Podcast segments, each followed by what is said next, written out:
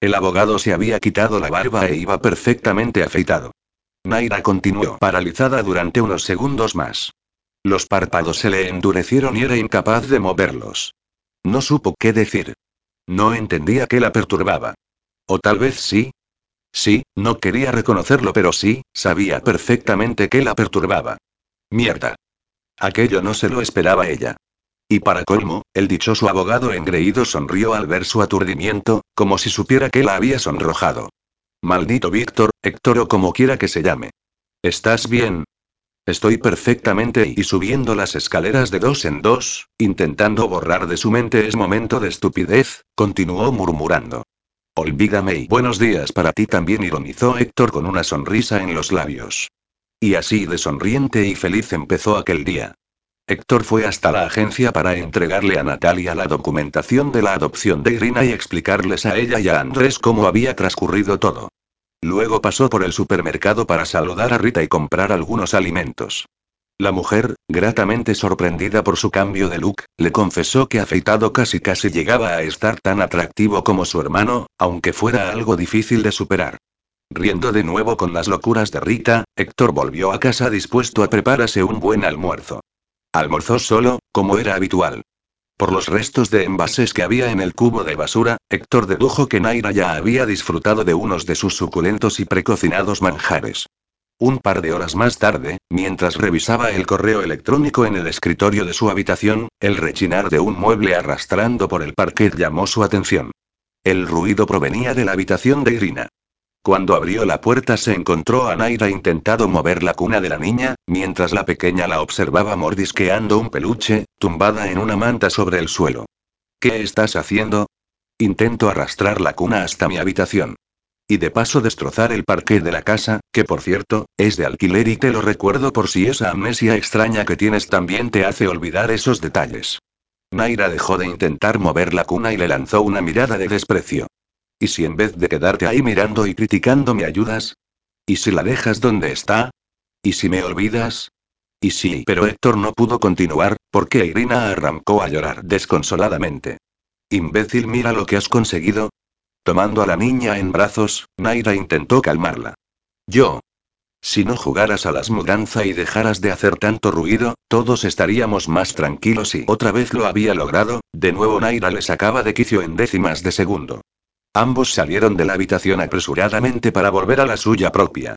Naira logró tranquilizar a Irina y, mientras él se cambiaba de ropa para salir a correr con Gonzalo, ella hizo lo que era habitual después de una discusión. La canción de Abril volvió a sonar con el volumen suficiente para que él la pudiera oír y con la puerta bien abierta. Héctor, fuera de sí, salió de la casa dando un portazo. Una vez más y, para ser finales de febrero, aquel sábado amaneció cálido y soleado. Raúl y Laura llegaron los primeros. Iban a conocer a su sobrina y querían aprovechar el día al máximo. Héctor arqueó una ceja al oírles mencionar esa palabra. ¿Sobrina? No es que le molestara, pero sabiendo que aquella relación tenía los días contados porque su hermano y su cuñada se tomaban tantas molestias. ¿Acaso ellos pretendían continuar visitándolas después de que él volviera a la ciudad? Tampoco podría impedírselo. Si Naira lo aceptaba, ¿quién era él para oponerse? Además, tal vez él en unos meses acababa ingresando en prisión, así que lo que ellos hicieran o dejaran de hacer en su ausencia era problema de ellos. Con Alicia, Iván y Pablo llegaron los gritos, los abrazos, los besos empalagosos, las presentaciones entre primos y primos. Claro, su sobrino también tenía premio y una prima. Con la que, por cierto, no tardó en congeniar. Parecía que hablaran el mismo idioma. Irina balbuceaba y sonreía como si entablara conversación y Pablo, con su lengua de trapo, le respondía entusiasmado. Las reuniones familiares ya no iban a ser como antes. Naira contemplaba con inmensa admiración y envidia sana lo que sucedía a su alrededor. Ella no tenía hermanos. La relación con su madre había sido nefasta y, aparte de su padre y su tío que vivía en Londres, las cuidadoras de su infancia habían sido su única familia. Y ante sus ojos tenía ahora una familia unida. Raúl y Laura eran tremendamente encantadores. Conversaban con ella con total normalidad, como si la conocieran desde hacía años. La relación entre ambos era deliciosa y era evidente que se amaban hasta desbordar el vaso. Lo de ellos era pasión al 100%. Algo que sorprendió a Naira fue el vínculo entrañable que unía a Laura con el abogado engreído. Se miraban y se guiñaban el ojo como si leyeran en sus pupilas. Expresión que les había oído comentar mientras preparaban la mesa y que ella no había logrado comprender. Sin embargo, entre los dos hermanos existía un peculiar rifirrafe. Codazos cuando pasaba uno al lado del otro, ojos entreabiertos cuando se susurraban al oído, las cejas alzadas del abogado, los insultos de Raúl y las risas cómplices de ambos. Pero, sobre todas esas cosas, entre ellos existía un respeto y un cariño exquisito. No podía decir lo mismo de la relación entre el abogado y su cuñado Iván. Naira detectó cierto resquemor. Hablaban y reían los chistes del otro, pero faltaba algo más. Alicia, la hermana mayor, era la que parecía llevar la voz cantante. Cuando ella hablaba, todos escuchaban, cuando ella daba instrucciones, todos las acataban y cuando ella pedía ayuda, todos se ofrecían. Sobre todo Héctor. Aunque no percibió la misma conexión que era evidente entre los dos hermanos varones, algo especial les unía. Naira sabía que la madre del abogado había muerto cuando ellos aún eran niños y tal vez fuera ese el motivo por el cual Alicia y Héctor asumían el papel de madre y padre cuando se reunían. Aprovecharon el buen día para hacer brasas y cocinar carne en la barbacoa del exterior, comieron en la cocina y acabaron tomando café en el salón. Aunque Héctor se había mostrado distendido y cómodo, continuaba respondiendo a las miradas de Naira con recelo. Se mantuvieron alejados en todo momento. Él en las brasas mientras ella conversaba con Laura en el porche, ella hablando con Raúl en la cocina mientras él, al otro extremo, se divertía con Alicia y su sobrino y cada uno sentado en un sofá distinto mientras tomaban el café. Un matrimonio con todas las sílabas. Habían acabado de degustar unas galletas deliciosas, receta de Alicia, cuando Héctor y Naira coincidieron en la cocina recogiendo platos y cubiertos. Los niños jugueteaban en una manta, entre los dos sofás del salón y los hermanos y cuñados del abogado continuaban riendo y bromeando. Naira, que no había cesado de observarles, se acercó a Héctor. Tus hermanos son geniales. Tienes mucha suerte. Su voz dulce y conciliadora sorprendió a Héctor. Sí, lo son y no me puedo quejar. Él, sin embargo, prefirió mantener un tono neutro. Y tus cuñados también son maravillosos y sí, mis hermanos tuvieron más suerte que yo en el matrimonio. Naira, que guardaba en ese instante unos platos en el lavavajillas, cerró la puerta del electrodoméstico de un golpe. Imbécil y gruñó entre dientes. Se dio media vuelta y, después de comprobar que Irina estaba bien acompañada, subió las escaleras como una fiera herida. Héctor se quedó estupefacto. La siguió con la mirada sin comprender qué era lo que le sucedía a aquella mujer.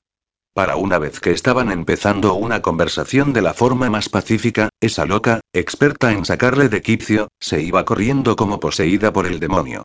¿Será producto de esa extraña amnesia? ¿Era bipolar? ¿Algún tipo de locura transitoria? Y sí, sin lugar a dudas, debía tratarse de un trastorno psicológico sin diagnosticar. ¿Qué le has hecho a Naira? Parecía enfadada, preguntó Alicia.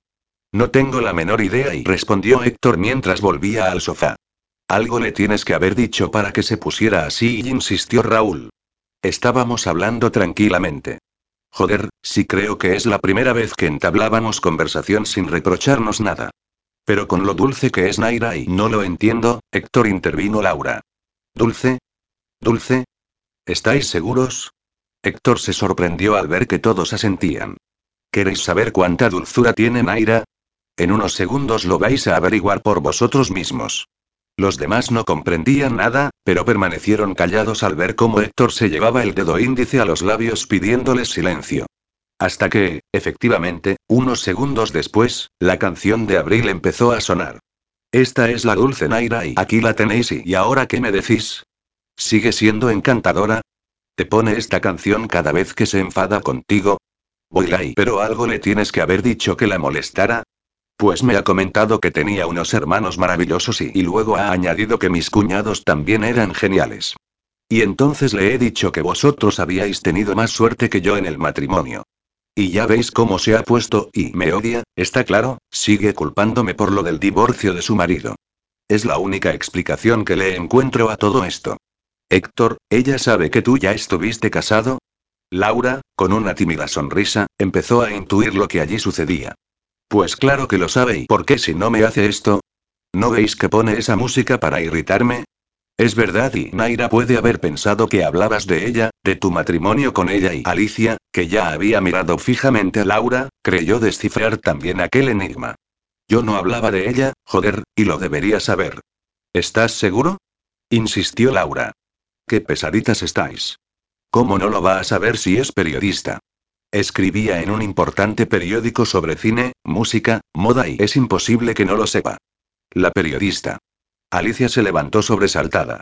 Ya sé dónde había visto yo antes a Naida. ¿No era paciente tuya? Preguntó Iván. No y Alicia empezó a reír a carcajadas, tomó a Irina en brazos y mientras subía las escaleras se dirigió a su marido. Cariño, dame cinco minutos y nos vamos. Sí, no tardes, nos tenemos que ir ya. Y mientras los demás recogían sus cosas, Alicia golpeaba con delicadeza la puerta de la habitación de Naida. ¿Puedo pasar? Sí, pasa, pasa y Naida estaba tumbada en su cama. Había descubierto que cuando algo la entristecía o la alteraba, como las discusiones con el abogado engreído, escuchar la canción de Abril estirada en su cama era la mejor forma de encontrar sosiego. Perdonadme, necesitaba subir un momento, y se excusó estirando los brazos para coger a su hija. Tranquila, no pasa nada y Alicia le señaló el equipo de música. ¿Te gusta esta cantante? Sí, a ti no. Porque parece que tu hermano la odia y Alicia sonrió. Naira, tú no lo recordarás, pero tú y yo nos hemos visto antes, en Barcelona. ¿Sí? ¿Tú le hiciste una entrevista a esta cantante en el Hotel Queen? Sí, ¿cómo lo sabes? ¿Recuerdas que cuando tú salías había una mujer con un carrito de bebé en la puerta de la suite? Sí, era una amiga de Abril. Era yo. ¿Tú? Naira abrió los ojos estupefacta. ¿Eres amiga de Abril? Naira, no tienes ni idea y afirmó Alicia sonriente. Ni idea de qué.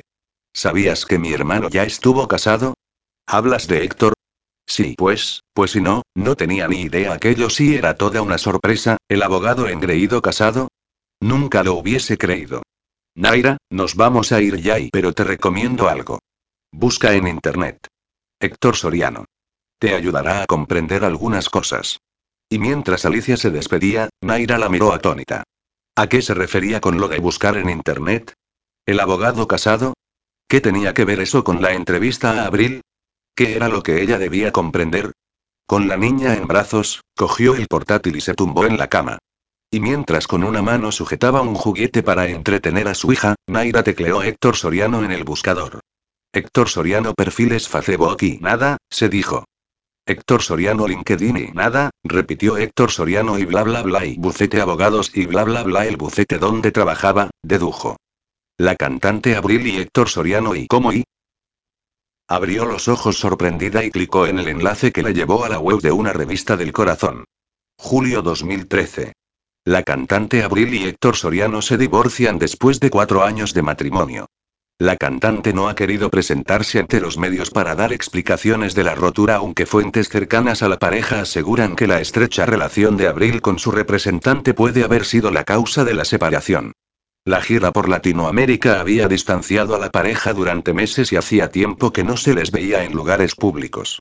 A pesar de que la cantante había desmentido en numerosas ocasiones una relación sentimental con su representante, estos dos habían sido fotografiados cenando a solas y en actitud cariñosa en uno de los restaurantes más selectos de Buenos Aires. Héctor no ha querido atender a la prensa del corazón y su abogado ha solicitado que sea respetada su intimidad y la de su familia y Naira ya no pudo seguir leyendo y cerró el portátil. Alicia tenía razón. Ahora lo comprendía todo. Ahora entendía el porqué de su mal humor cuando ella escuchaba aquella canción. Pero ¿y por qué no se lo dijo? ¿Decírselo? Ellos nunca habían hablado. Nunca habían entablado una conversación normal y pacífica. Recordó aquel encuentro en el bar hacía más de año y medio. Fueron apenas diez minutos durante los cuales él le explicó la enfermedad de su padre y algunos detalles de su familia y también rememoró el día que se encontraron en la agencia de adopción y cómo ella había salido corriendo, despavorida y enojada. A pesar de todo, él la buscó y le ofreció su ayuda. Maldita sea. Y lo único que sabía de Héctor era lo que él le quiso explicar en aquella nota que preparó para la entrevista con la psicóloga. Nunca hubiese imaginado que había estado casado. Nunca. Ni que muy probablemente había sufrido el mismo dolor que ella estaba padeciendo.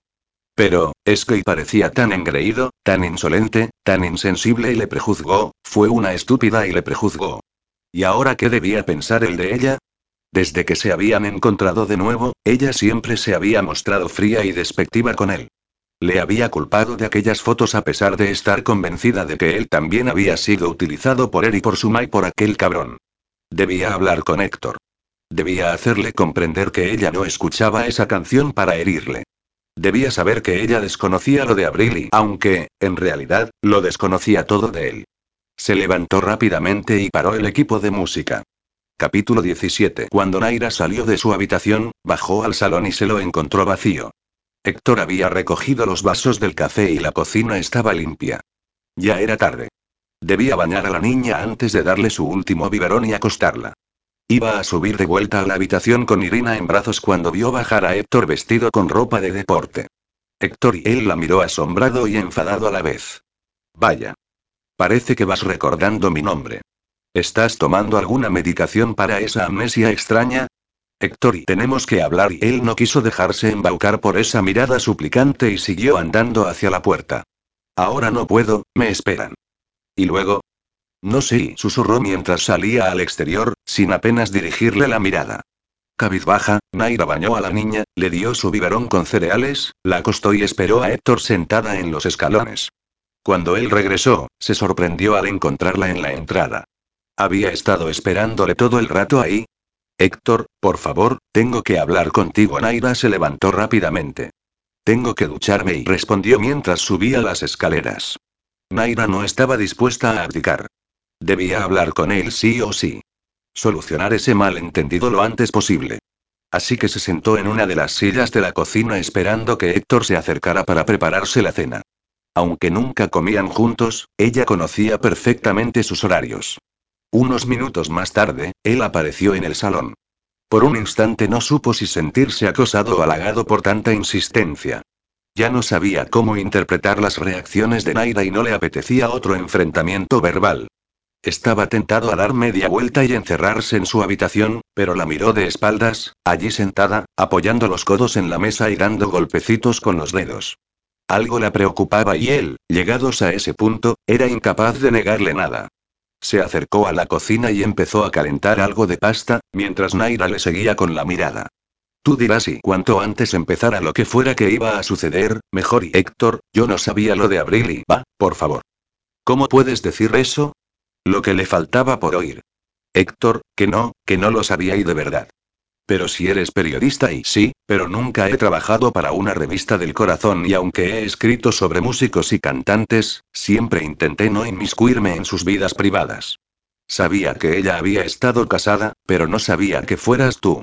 Héctor apagó el fuego de la encimera, coló la pasta y la depositó en un bol. Naira se había quedado en silencio, esperando algún comentario por su parte, pero, ante el mutismo del abogado, ella decidió continuar. ¿Recuerdas aquella mañana que nos vimos en el ascensor y te expliqué que era un día especial, que iba a cumplir con uno de mis sueños profesionales? Creo que fue el mismo día que te golpeé en el hombro. Tú me contaste algo de que te habías caído por las escaleras y, de espaldas a ella, Héctor ocultó su sonrisa. Por supuesto que recordaba aquel instante. Aquella misma tarde entrevisté a Abril. Ella me regaló el CD de su último disco y hace unos meses lo encontré. No entendí por qué reaccionaste así cuando irrumpiste en mi habitación, cuál era el motivo de tus gritos y pensé que te habías enfadado por las plantas que estropeó porque no te gustaba la música y es verdad que nunca escuchas la radio, ahora que lo pienso y una vez mezclada la pasta con tomates troceados, zanahoria rallada, tacos de queso, orégano, aceite y una pizca de sal, Héctor cogió un plato y un tenedor, los depositó sobre la mesa, colocó el bol a un lado y se sentó frente a Naida. Ella no podía desviar la mirada del contenido del bol. Tragó la saliva provocada por aquella maravillosa visión, inspiró profundamente para alimentar sus sentidos con aquel agradable olor y se llevó una mano a la barriga al percibir el rugido de sus tripas. ¿No vas a decirme nada? preguntó después de volver a tragar saliva. MMMM murmuró él mientras se llevaba unos trozos de pasta a la boca. Yo no pretendía herirte y Naira estaba perdiendo el hilo de la conversación. Verle devorar aquel suculento plato sin haber probado bocado le estaba debilitando el cerebro. Yo o comía algo o aquella disculpa no iba a acabar nunca. Así que se levantó en busca de su caja de cereales y un cartón de leche. ¿Qué haces? La voz de Héctor la sorprendió cuando abría la nevera. Pues prepararme algo para cenar. Guarda eso y, y no ceno. ¿Me quieres castigar sin cenar? Se quejó ella con tono lastimero. Afortunadamente para Héctor, Naira estaba de espaldas y no le vio sonreír. Naira, siéntate y le ordenó él. Pero, tengo hambre y no pudo continuar hablando. Héctor se había levantado a coger un plato y un tenedor y le estaba sirviendo una buena ración de aquella exquisitez. Por una vez, cena algo decente.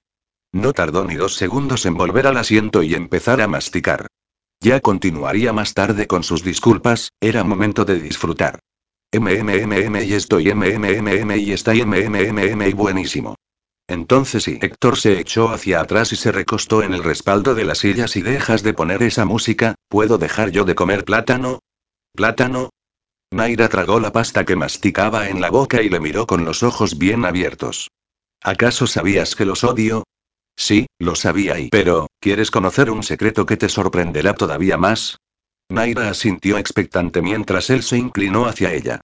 Yo también odio el plátano. Incapaz de evitar las carcajadas, Naira empezó a reír con la boca llena. Se la tapó rápidamente con las manos para no dejar escapar ni un miligramo de pasta. Héctor la miraba sonriente. ¿Y te los estabas comiendo para fastidiarme? Sí. No sabes lo mal que lo he llegado a pasar.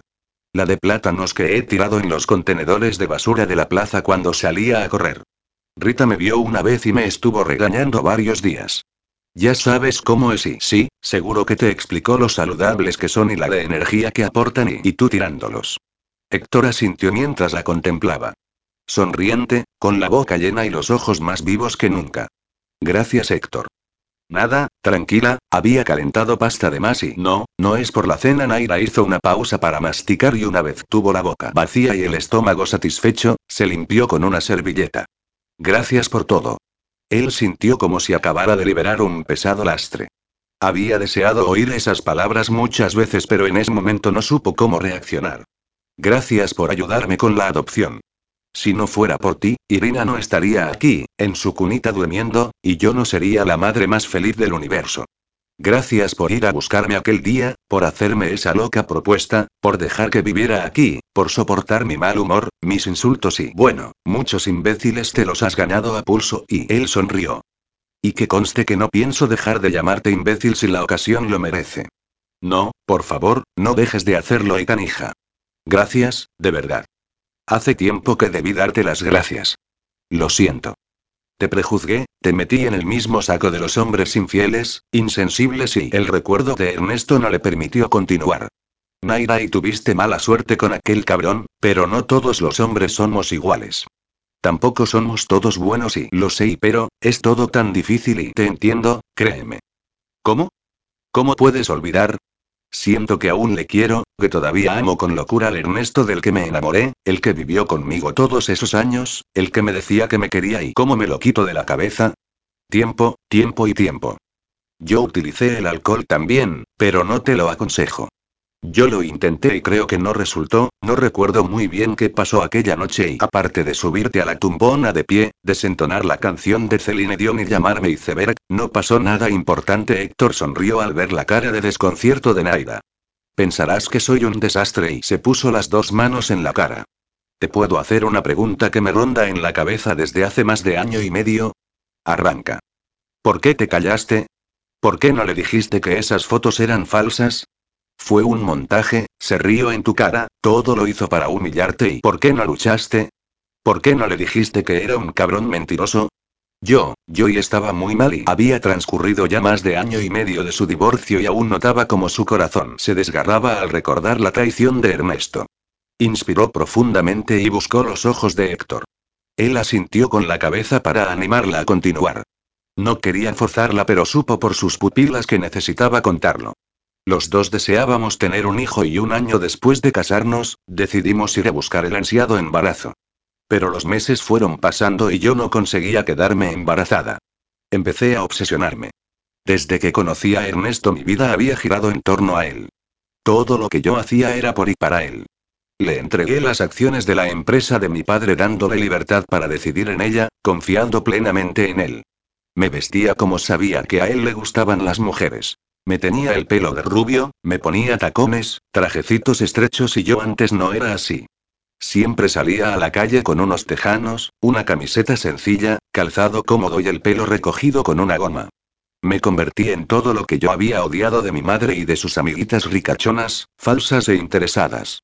Y por esa misma obsesión de complacerle, al no conseguir hacer cumplir su sueño de ser padre, me derrumbé. Entré en una depresión que me apartó del trabajo durante unos meses. Fuimos a un ginecólogo amigo suyo y nos hicimos pruebas de fertilidad. El mismo día que yo fui a la entrevista de abril, Ernesto fue a recoger los resultados. Cuando aquella noche llegué a casa, él me dijo que ya no quería continuar conmigo, que no soportaba más aquella presión.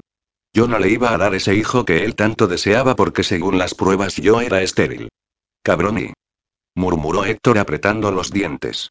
Mientras yo lloraba desconsoladamente y le suplicaba que no me dejara, él se fue a nuestra habitación, abrió una maleta y empezó a colocar mi ropa en ella. Yo no podía creerlo, estaba hundida y le amaba, él lo era todo para mí, no lograba comprender qué había sucedido para que él cambiara de aquella forma. Llamó a un taxi y dos horas después de salir eufórica de aquella entrevista me encontraba en una habitación de hotel, sola, con una maleta en la mano y el corazón hecho añicos con los dedos se retiró una lágrima que no había podido reprimir.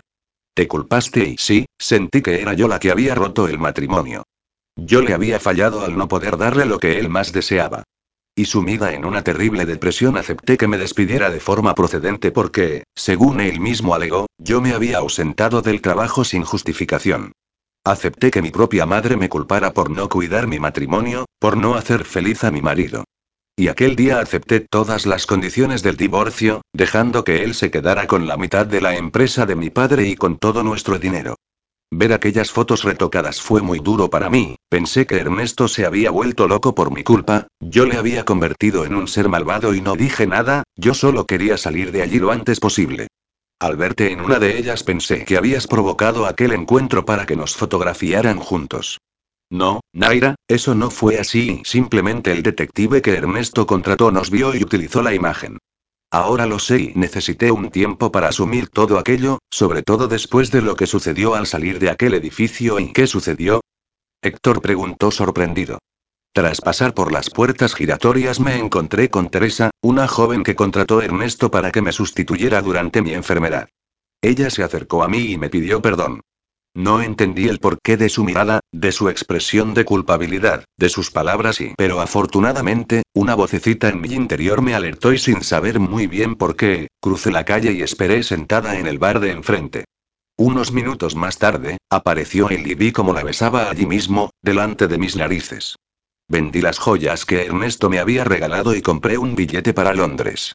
Me fui a pasar unos meses con mi tío. Debía huir de allí, de Ernesto, de mi madre, de todo lo que había compartido con él. Supe un par de meses más tarde que Teresa estaba embarazada. Muy posiblemente ya lo estaba antes de divorciarnos. Incluso él muy ha intentado contactar conmigo para darme la noticia e invitarme a su boda, porque según él, seguimos siendo hermanastros. Hijo de puta. Héctor creía que iba a explotar. No deberías desperdiciar ni una sola lágrima más por ese cabrón. Ni una y. Lo sé y Naira le sonrió. Se salió con la suya, se quedó con la mitad de la empresa de mi padre, lo sé pero los buenos momentos a su lado también siguen en la memoria y recordarlos duele. Pero ya no voy a llorar más por él. Ni hablar. Ahora tengo a Irina, mi deseo de ser madre se ha cumplido y mi nueva misión en la vida es cuidar de ella y entregarle todo ese amor que ya no le daré a nadie más. ¿No te parece increíble todo esto? Héctor volvió a recostarse en la silla. ¿A qué te refieres?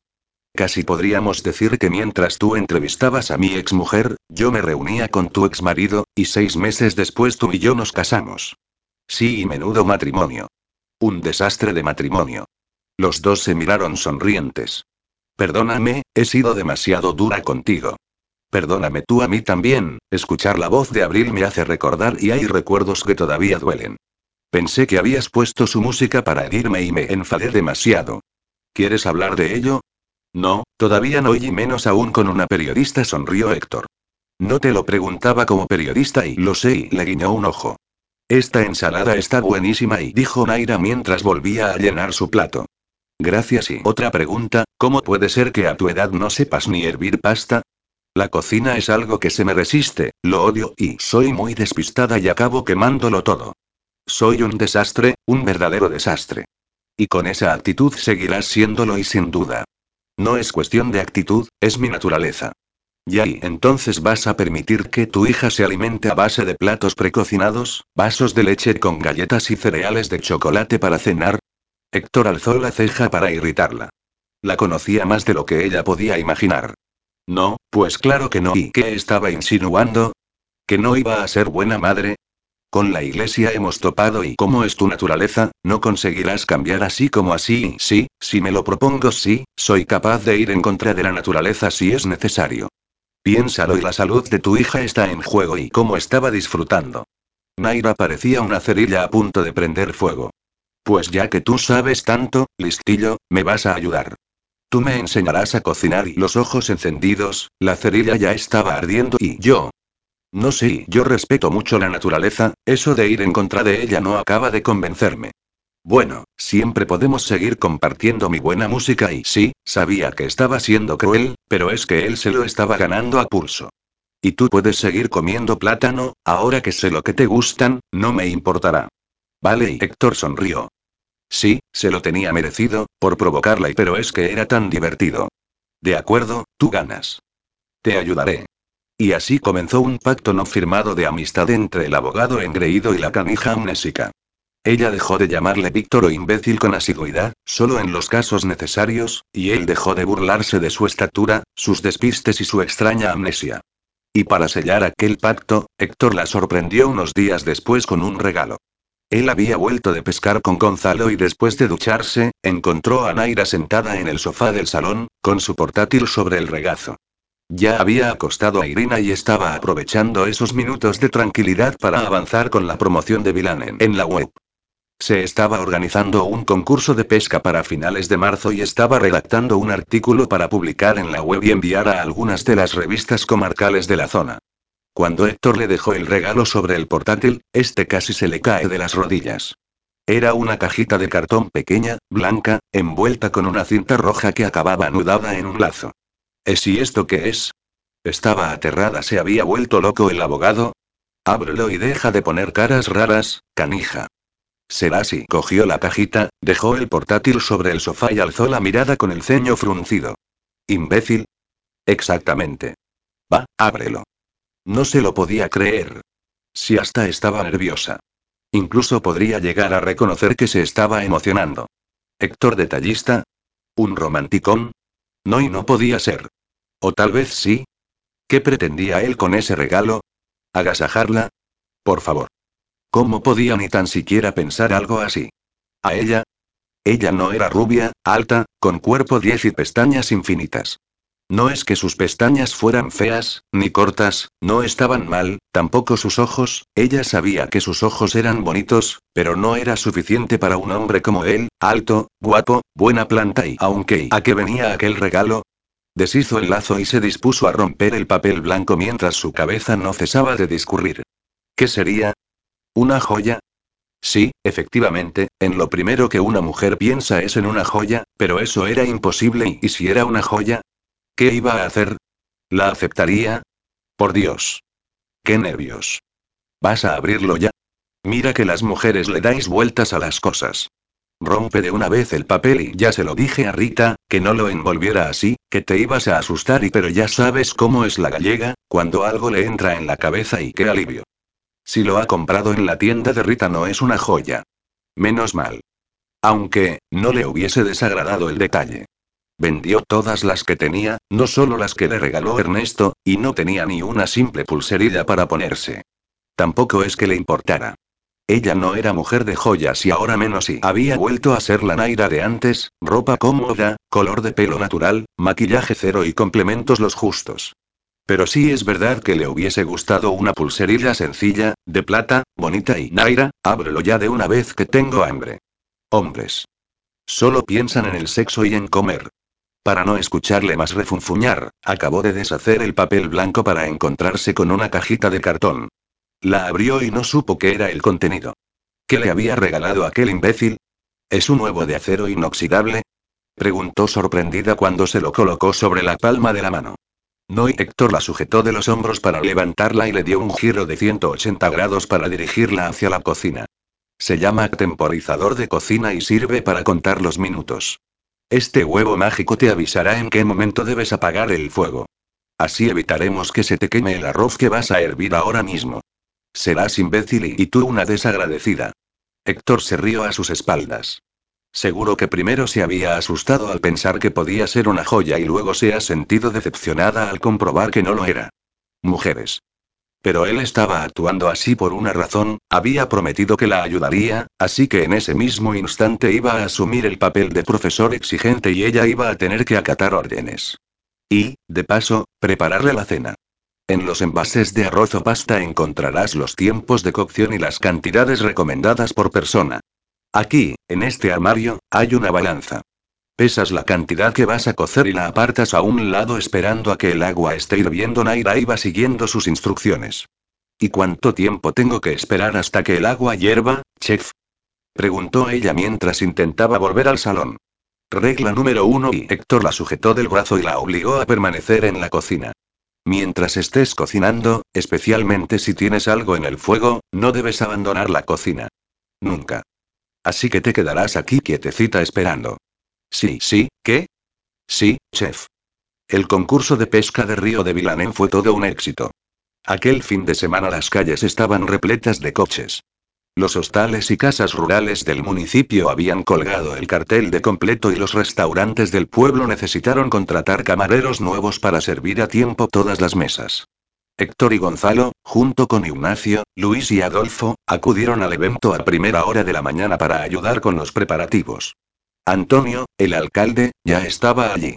Entre todos instalaron pancartas, marcaron la zona que debían respetar los participantes y colocaron mesas y sillas de picnic para los familiares y vecinos del pueblo. Esteban montó una pequeña barra donde se servirían bebidas y algunas tapas.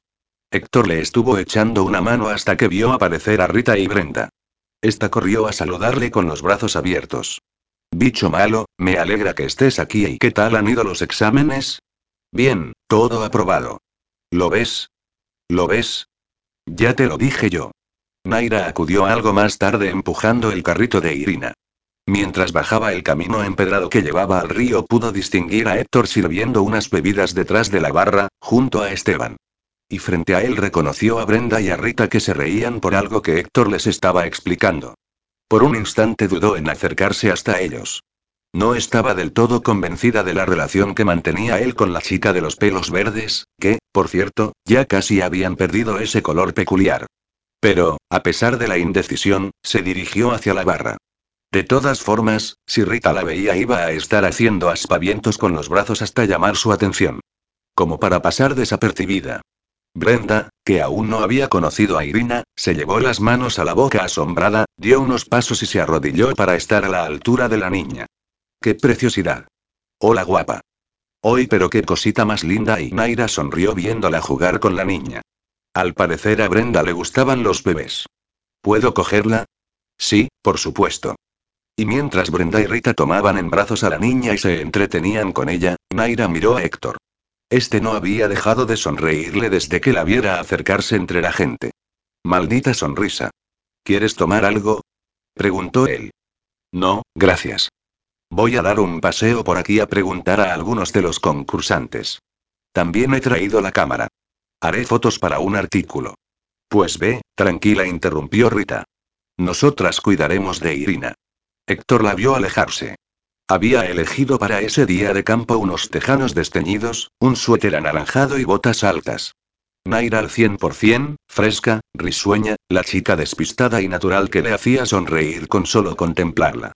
Aquel día se había recogido el pelo con una goma y algunos mechones le acariciaban las mejillas.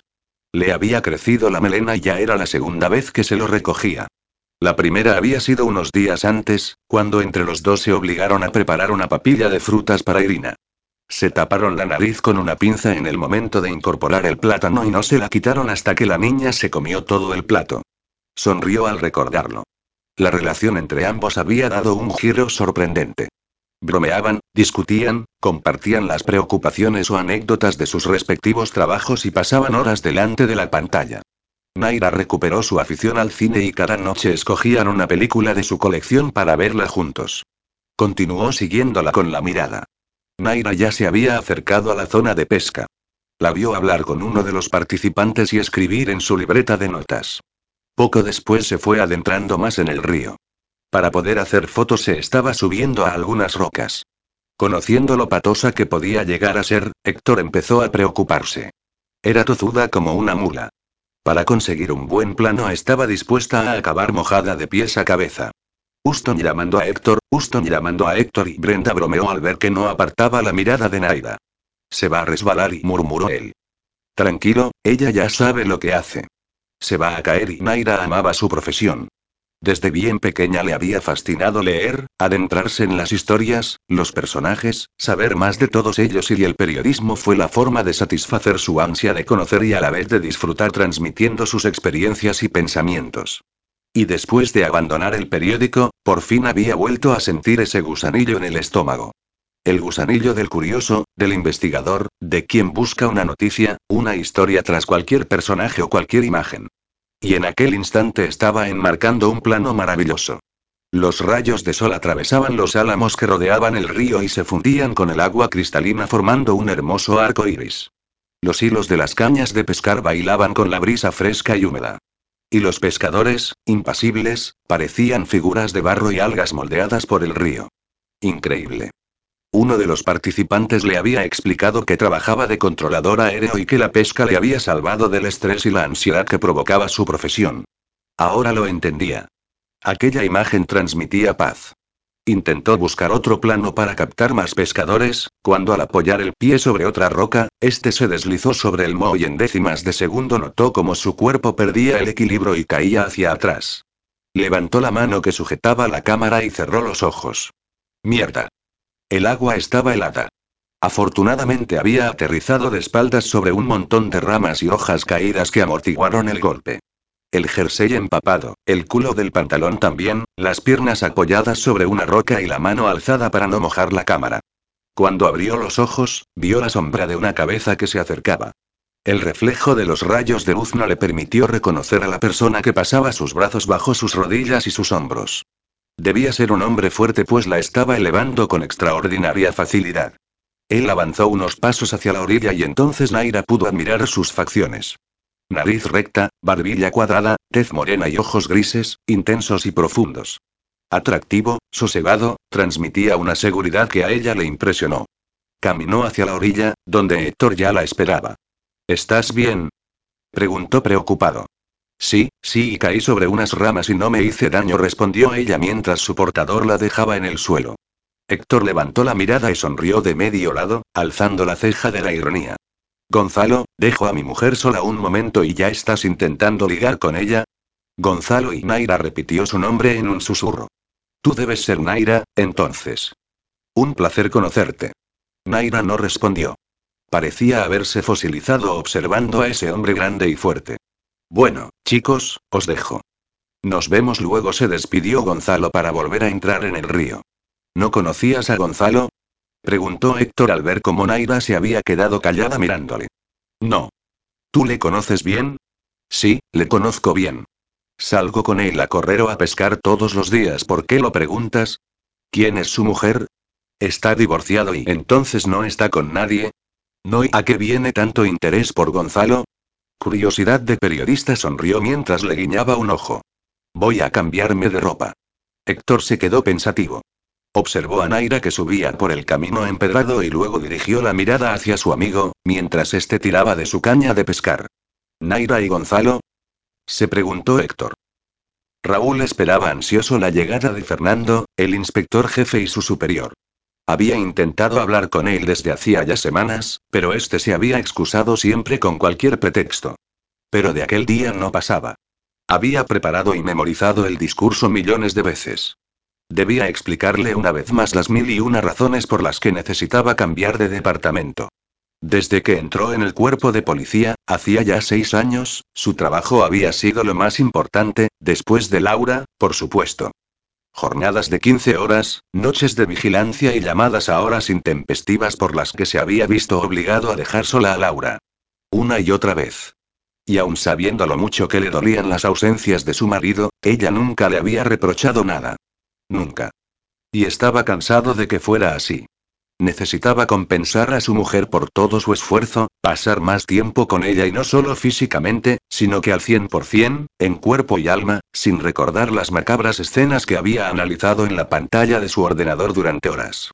Violaciones, malos tratos, pornografía infantil, asesinatos y casos interminables y tremendamente duros que le oscurecían el carácter. Necesitaba volver a sonreír con su mujer sin sentirse culpable porque otras personas estuvieran sufriendo en ese mismo instante. Besarla y amarla sin que en su mente aparecieran esas mortuorias imágenes. Para disfrutar plenamente de su matrimonio debía cambiar antes de departamento. Sabía que la unidad policial que investiga a la corrupción política necesitaba personas con conocimientos de informática y él era uno de los mejores en ese campo. Y ese era el discurso que tenía preparado para su superior. Ese y las ganas de Laura de tener hijos. Lo habían hablado pocas veces, pero él no necesitaba palabras para saber qué era lo que Laura más deseaba. La conocía bien. Sabía que nunca le presionaría, ni le obligaría a dejar la policía, pero solo debía leer en sus pupilas para comprender lo que ella anhelaba más que nada en el mundo. Un hijo de él, de su marido, de los dos. Raúl cerró los ojos e inspiró profundamente. Era un hombre privilegiado. El más afortunado ser humano que jamás habitara la Tierra. Ese era él. Tener un hijo con Laura era un sueño y él necesitaba hacerlo realidad.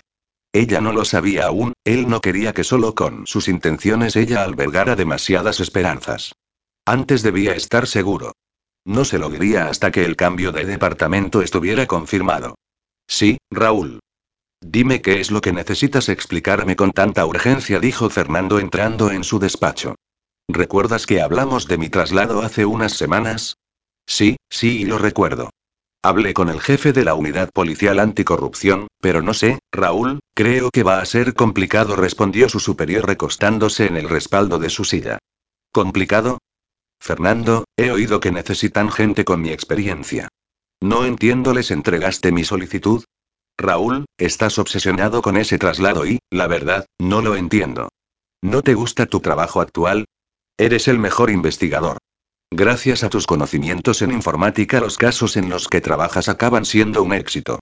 Sabes perfectamente por qué quiero cambiar y sí, ya sé, es duro, pero gracias a ti muchos delincuentes están en prisión. Y muchos de ellos ya salieron y joder, Fernando. ¿Entregaste o no mi solicitud? Raúl, tu sitio es este. Te necesitamos aquí, así que no le des más vueltas y regresa a tu puesto. No voy a volver a mi puesto porque llego ya en el más de 10 horas. Me voy para casa, pero esto no va a quedar así, no y hablaré yo directamente con los de anticorrupción. Raúl, no me jodas y olvídate ya de esa estupidez y no, Fernando y Raúl se apoyó en la mesa de su jefe y le miró amenazante. No me jodas tú a mí. O presentas tú mi solicitud o voy yo directamente. Tú decides. Joder y vale, hablaré con ellos, pero y pero nada exclamó Raúl alzando la voz y dando un portazo al salir del despacho. Ya no soportaba más que su jefe le mintiera, que intentara convencerle para continuar investigando para él, desestimando sus necesidades. Con el ceño fruncido y resoplando por la frustración, Raúl llegó a su casa. Laura estaba preparando la cena en la cocina y como cada vez que se reencontraban, Raúl la abrazó por detrás y depositó un beso suave en su cuello. Hola cariño, ¿cómo ha ido el día? preguntó ella.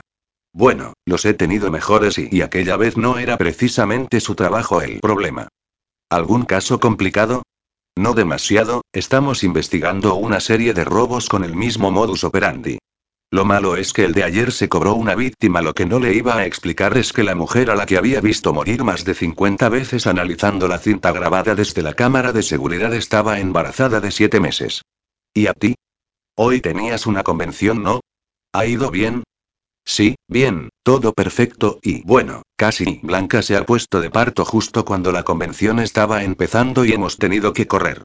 Inma la ha acompañado al hospital, yo he sustituido a Blanca para atender a los asistentes y Carolina a Inma en recepción. Pero al final todo ha salido bien. Más tarde hemos ido a ver a Blanca que ya había tenido al bebé. Es precioso, Raúl. Cuando regrese a casa tenemos que ir un día de verla. Es un niño y se llama Tony. Es tan guapo. Después de la discusión que había mantenido con su jefe, hablar de niños recién nacidos no era precisamente un tema del que le apeteciera conversar. Muy bien, cariño, y besó a Laura fugazmente en los labios y salió de la cocina. Me voy a la ducha. Capítulo 18. Héctor caminaba aturdido. No entendía qué hacía en ese extraño lugar. El suelo era esponjoso y creía estar flotando, como si caminara sobre la luna. Se agachó para acariciar esa extraña superficie y el calor que desprendía le sorprendió. Era suave, cálida y parecía responder al roce de la palma de su mano como si estuviera viva. Dio unos pasos más hasta divisar una pendiente que se alzaba entre dos precipicios.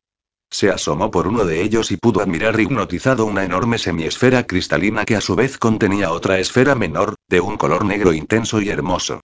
Subió por la ladera para disfrutar mejor de aquel cautivador paisaje. Una vez alcanzó la cima, giró su cuerpo y contempló maravillado el espectáculo.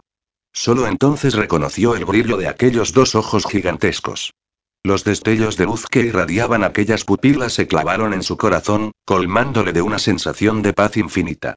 La mullida superficie sobre la que caminaba tembló bajo sus pies y perdió el equilibrio. Cayó lentamente, como una pluma que revolotea en el aire, para acabar deslizándose sobre una manta rosada, rugosa, suave y húmeda. Con las manos acarició aquella calidez que le incitaba a hundirse en su esponjosidad. Eran unos labios carnosos y muy apetecibles. Sintió la impetuosa necesidad de fundirse en ellos y saborearlos hasta saciarse por completo. Héctor, Héctor y despierta. Abrió los ojos desconcertado. Por un instante deseó cerrarlos de nuevo y continuar con aquel hermoso sueño, pero al sentir la excitación entre sus piernas se asustó. Con disimulo, tomó un cojín y lo situó sobre su abdomen, bajándolo perezosamente hasta cubrir la evidencia de su repentina erección. En el televisor todavía se emitía la película Cariño, he encogido a los niños que ambos habían escogido para aquella noche de viernes. Héctor, te estaba hablando y te has dormido. MMMMM ¿le has recordado a Gonzalo que venga mañana a comer? Sí, ya se lo he dicho. ¿A qué hora llegará? Me dijo que a las dos estaba aquí. Desde que Naira había conocido a Gonzalo en el concurso de pesca, este había pasado a ser el tema de conversación favorito de Naira. No, para ser más exactos, había pasado a ser el único tema de conversación de la semana.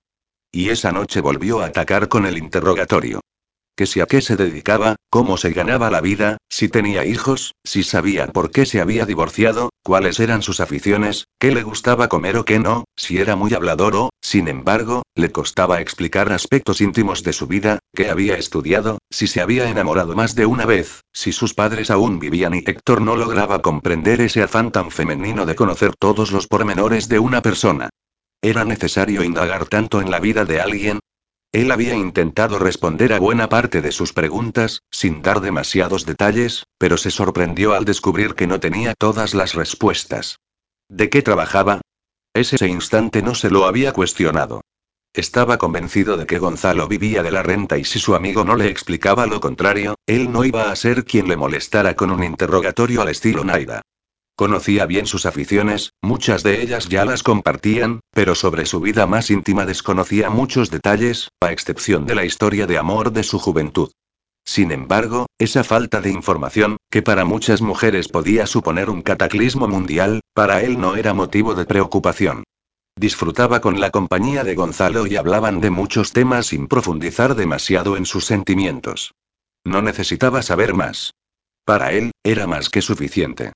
Pero para Naira, no. Necesitaba saber más, saberlo todo, completamente todo. ¿A qué venía tanto interés por su amigo? Héctor solo tenía una respuesta posible. A Naira le gustaba Gonzalo. Era unos 15 años mayor que ella, pero debía reconocer que era un hombre interesante y ella podía haberse sentido atraída. Alto, fuerte, culto, tranquilo, amable. Cumplía muchas de las cualidades que las mujeres buscan para un compañero de vida. Sí, Gonzalo era el candidato ideal para Naida. Y aunque Héctor fruncía el ceño cada vez que esa idea pasaba por su cabeza, no podía negar que su amigo era la mejor opción para Naida. Una vez él volviera de Barcelona y desapareciera de sus vidas, ni a ella ni a la niña les iba a faltar nada estando junto a Gonzalo. ¿Un pensamiento demasiado protector?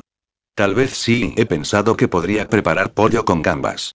Es sencillo y la semana pasada me quedó bueno, ¿verdad? Sí, me parece bien. Al final iba a conseguir que cocinara incluso mejor que él. Gracias a las indicaciones y la paciencia de Héctor, Naira había apartado sus inseguridades en lo que se refiere a la cocina. Además de preparar los purés para su hija, ya se atrevía a elaborar algunos platos más complicados. Me voy a dormir, ya es tarde, dijo Héctor, mirando su reloj de pulsera y acariciando su rasposa barbilla, pero si tan solo son las once y la película no ha acabado. Aunque la relación entre ambos había mejorado mucho, Naira no lograba comprender algunos hábitos del abogado. Hasta hacía poco creía conocer sus horarios, pero últimamente había cambiado algunas costumbres. Entre ellas, irse a dormir más temprano o esa rara manía de afeitarse todas las noches. Había pasado de llevar una barba algo descuidada a afeitarse diariamente y a esas horas. Pero lo que más le extrañaba era su actitud con Irina. Por un lado se negaba en rotundo a ayudarla a desplazar la cama de la niña a su habitación. Y por otro lado, la distancia que mantenía con ella. Nunca la cogía. Casi se podía decir que no la había vuelto a tocar desde que la tuvo en brazos en el avión. Apenas la miraba. En más de una ocasión Irina había estirado sus bracitos para acariciar su rostro, un ademán propio en ella, pero él la esquivaba hábilmente. Alguien que no conociera a Héctor podía pensar que a este no le gustaban los niños, sin embargo ella sabía que no era así. Adoraba a su sobrino y Pablo adoraba a su tío. Lo tomaba en brazos con ternura, le besaba las mejillas con auténtica devoción, jugaba con él como un niño más y le costaba comprender cómo Héctor no había sucumbido aún a los encantos de Irina. La niña era cariñosa, sonriente y muy tranquila. Desde que vivía con ellos no habían pasado una sola noche en vela. Dormía hasta diez horas seguidas. No lo entendía. Solo había una posible explicación a su comportamiento. Héctor no quería encariñarse con Irina. Y aunque ambos habían llegado a un acuerdo y en pocas semanas firmarían el divorcio y le concedería la custodia total de la niña, a Naira le dolía ese rechazo. Héctor no durmió demasiado bien aquella noche. Después de la excitación provocada por aquel sueño, había tenido que darse una ducha fría antes de acostarse. Y ya era la tercera vez en la última semana que había necesitado refrescar su cuerpo y sus impulsos sexuales con el agua helada. ¿Debía preocuparse? No. El deseo que Naira provocaba en él no era más que el fruto de una mortificante y eterna abstinencia. Una abstinencia que le inducía a soñar con ella, a desear besarla o a desnudarla con la mirada. Y solo podía ser eso, ese fatal ayuno que le hacía anhelar el plato ajeno. Porque Naira no era el tipo de mujer que le atraía. A él le gustaban más las rubias, altas, delgadas y exuberantes. Y Naira era todo lo contrario. No, ella no le atraía. No debía preocuparse. La abstinencia tenía la culpa. Absorto en esos pensamientos, salió de su habitación. Y cuando levantó la mirada del suelo se le cortó la respiración. Naira salía de su cuarto estirando los brazos, bostezando y con los ojos cerrados. No estaba preparado para ver algo así. Su melena castaña estaba alborotada, un desorden de puntas, rizos suaves y mechones tapándole los ojos. Sus mejillas estaban sonrojadas y pudo apreciar marcas de las sábanas en su piel. Llevaba tan solo una camiseta blanca que le llegaba hasta medio muslo, pero al estar estirando los brazos, esta había subido unos centímetros suficientes como para alterar su riego sanguíneo. Continuaba sin poder respirar. Sus ojos se posaron sobre sus pechos. La fina tela de algodón, desgastada por los lavados, dibujaba el perfil de sus pezones. Sus pulmones necesitaban oxígeno pero era incapaz de inspirar. Naira bajó los brazos y la tela de la camiseta se deslizó sobre sus pechos. Héctor tuvo que rozar la palma de sus manos con los pantalones para secar el sudor. Cuando ella abrió los ojos y pestañeó al sonreír, a él se le escapó un gemido casi doloroso. Buenos días, susurró ella mientras entraba en la habitación de Irina. Héctor no respondió. Trazó con la mirada el perfil de su espalda, las nalgas que se agitaban a cada paso y sus pantorrillas firmes. Suspiró y volvió a entrar en su cuarto, farfullando palabras sin sentido. Entró en el baño, se desnudó y abrió el grifo del agua fría. Mierda de abstinencia murmuró bajo la lluvia helada de la ducha. A las dos del mediodía Gonzalo llamaba a la puerta. Héctor fue a abrir mientras Naira acababa de dar de comer a Irina. Su amigo llevaba una botella de vino tinto en una mano y una caja con una docena de huevos en la otra. Héctor abrió los ojos sorprendido. Rita ha insistido en que os los trajera. Dice que son ecológicos. Héctor sonrió de medio lado y alzó la ceja del sarcasmo. Gonzalo ya conocía aquella expresión y sabía que no traería nada bueno. Naira gritó desde la entrada, ya ha llegado el Gonzalo de los huevos. El aludido miró al techo como si clamara al cielo. Héctor no tenía remedio. Pero, ¿por qué dices eso? preguntó Naira mientras se adentraban en el salón. Vale, entiendo y añadió sonriente cuando Gonzalo le entregó la caja con los huevos y la botella de vino. Rita, ¿verdad? Como lo sabes y durante unos minutos permanecieron en el salón explicando anécdotas de Rita, entre risas y carcajadas. Y después de que Naira acostara a su hija, los tres se sentaron alrededor de la mesa de la cocina. Gonzalo y Naira se situaron uno al lado del otro y Héctor frente a Naira, sintiéndose como un jarrón de flores decorando la cocina, muy bonito a la vista pero inservible. Y a medida que pasaban los minutos y Naira volvía a atacar con su interrogatorio, el jarrón que tenía enfrente pasaba a ser no solo inservible, también totalmente invisible. Menos mal que el pollo había quedado bueno y pelar las gambas con cuchillo y tenedor le entretuvo un rato. Gonzalo se lo tendría que agradecer, iba a tener a su lado a una mujer que ya sabía cocinar gracias a él. Después de pelar cuatro gambas y devorar dos muslos de pollo, Héctor se recostó en el asiento, simulando que seguía la conversación con interés. ¿Y dices que estudiaste económicas? Sí, pero no me licencié. En mitad del último curso mi padre sufrió una embolia y tuve que regresar a Vilanén y hacerme cargo yo mismo del negocio familiar. Me dijo Héctor que vendiste la empresa. Sí, yo nunca quise dedicarme a eso. El mundo de los negocios no es lo mío y la vendí hace casi tres años. Pero el negocio era muy rentable, ¿no? ¿Cómo puedes decir que no se te daba bien? Bueno, lo hice lo mejor que pude y Gonzalo sonrió. Siempre fui buen estudiante, aprendí mucho sobre el mundo de las finanzas, pero no es algo que me apasione. Entiendo, no todos podemos decir que disfrutemos con nuestro trabajo. EO y yo sí disfruto con mi trabajo, por si os interesa y que ya veo que no, porque ni sabéis que estoy aquí y, pensó Héctor mientras se cruzaba de brazos. ¿Y qué haces ahora, además de salir a correr y pescar con Héctor? Bueno, bueno y al menos sigue recordando mi nombre. Poca cosa más y Gonzalo parecía eludir la respuesta y Naira no quiso insistir. ¿Y cuánto hace que te divorciaste? Pregunta número 34. Si sigues así, cariño, conseguirás asustarlo y lo perderás y he dicho cariño, Héctor frunció el ceño molesto consigo mismo. Unos tres años. ¿Ella es de Vilanén? ¿La conozco? Tu ex mujer y no, no creo. Se fue del pueblo después del divorcio. Carmen nació en Gerona y regresó a la casa que heredó de sus padres. No nos hemos vuelto a ver desde entonces. ¿Y desde que ella se fue no has conocido a nadie? Ya sabes lo que quiero decir y además de cocinar voy a tener que enseñarle cómo seducir a los hombres. Sí, te entiendo y Gonzalo sonrió. No, estoy muy tranquilo como estoy. Aunque, nunca se sabe y te has enamorado alguna vez antes, Carmen. Naira, eres muy directa. Se nota que eres periodista. Ups, perdona. No pretendía molestarte. No, tranquila, no me molestan tus preguntas y Gonzalo le guiñó un ojo. Naira sonrojada con la mirada fija en Gonzalo, Gonzalo sonriente guiñándole el ojo y el jarrón inservible a punto de estallar. Aquella escena empezaba a ser demasiado íntima y Héctor notaba cómo se le encendía la piel. Ya no lo soportaba más.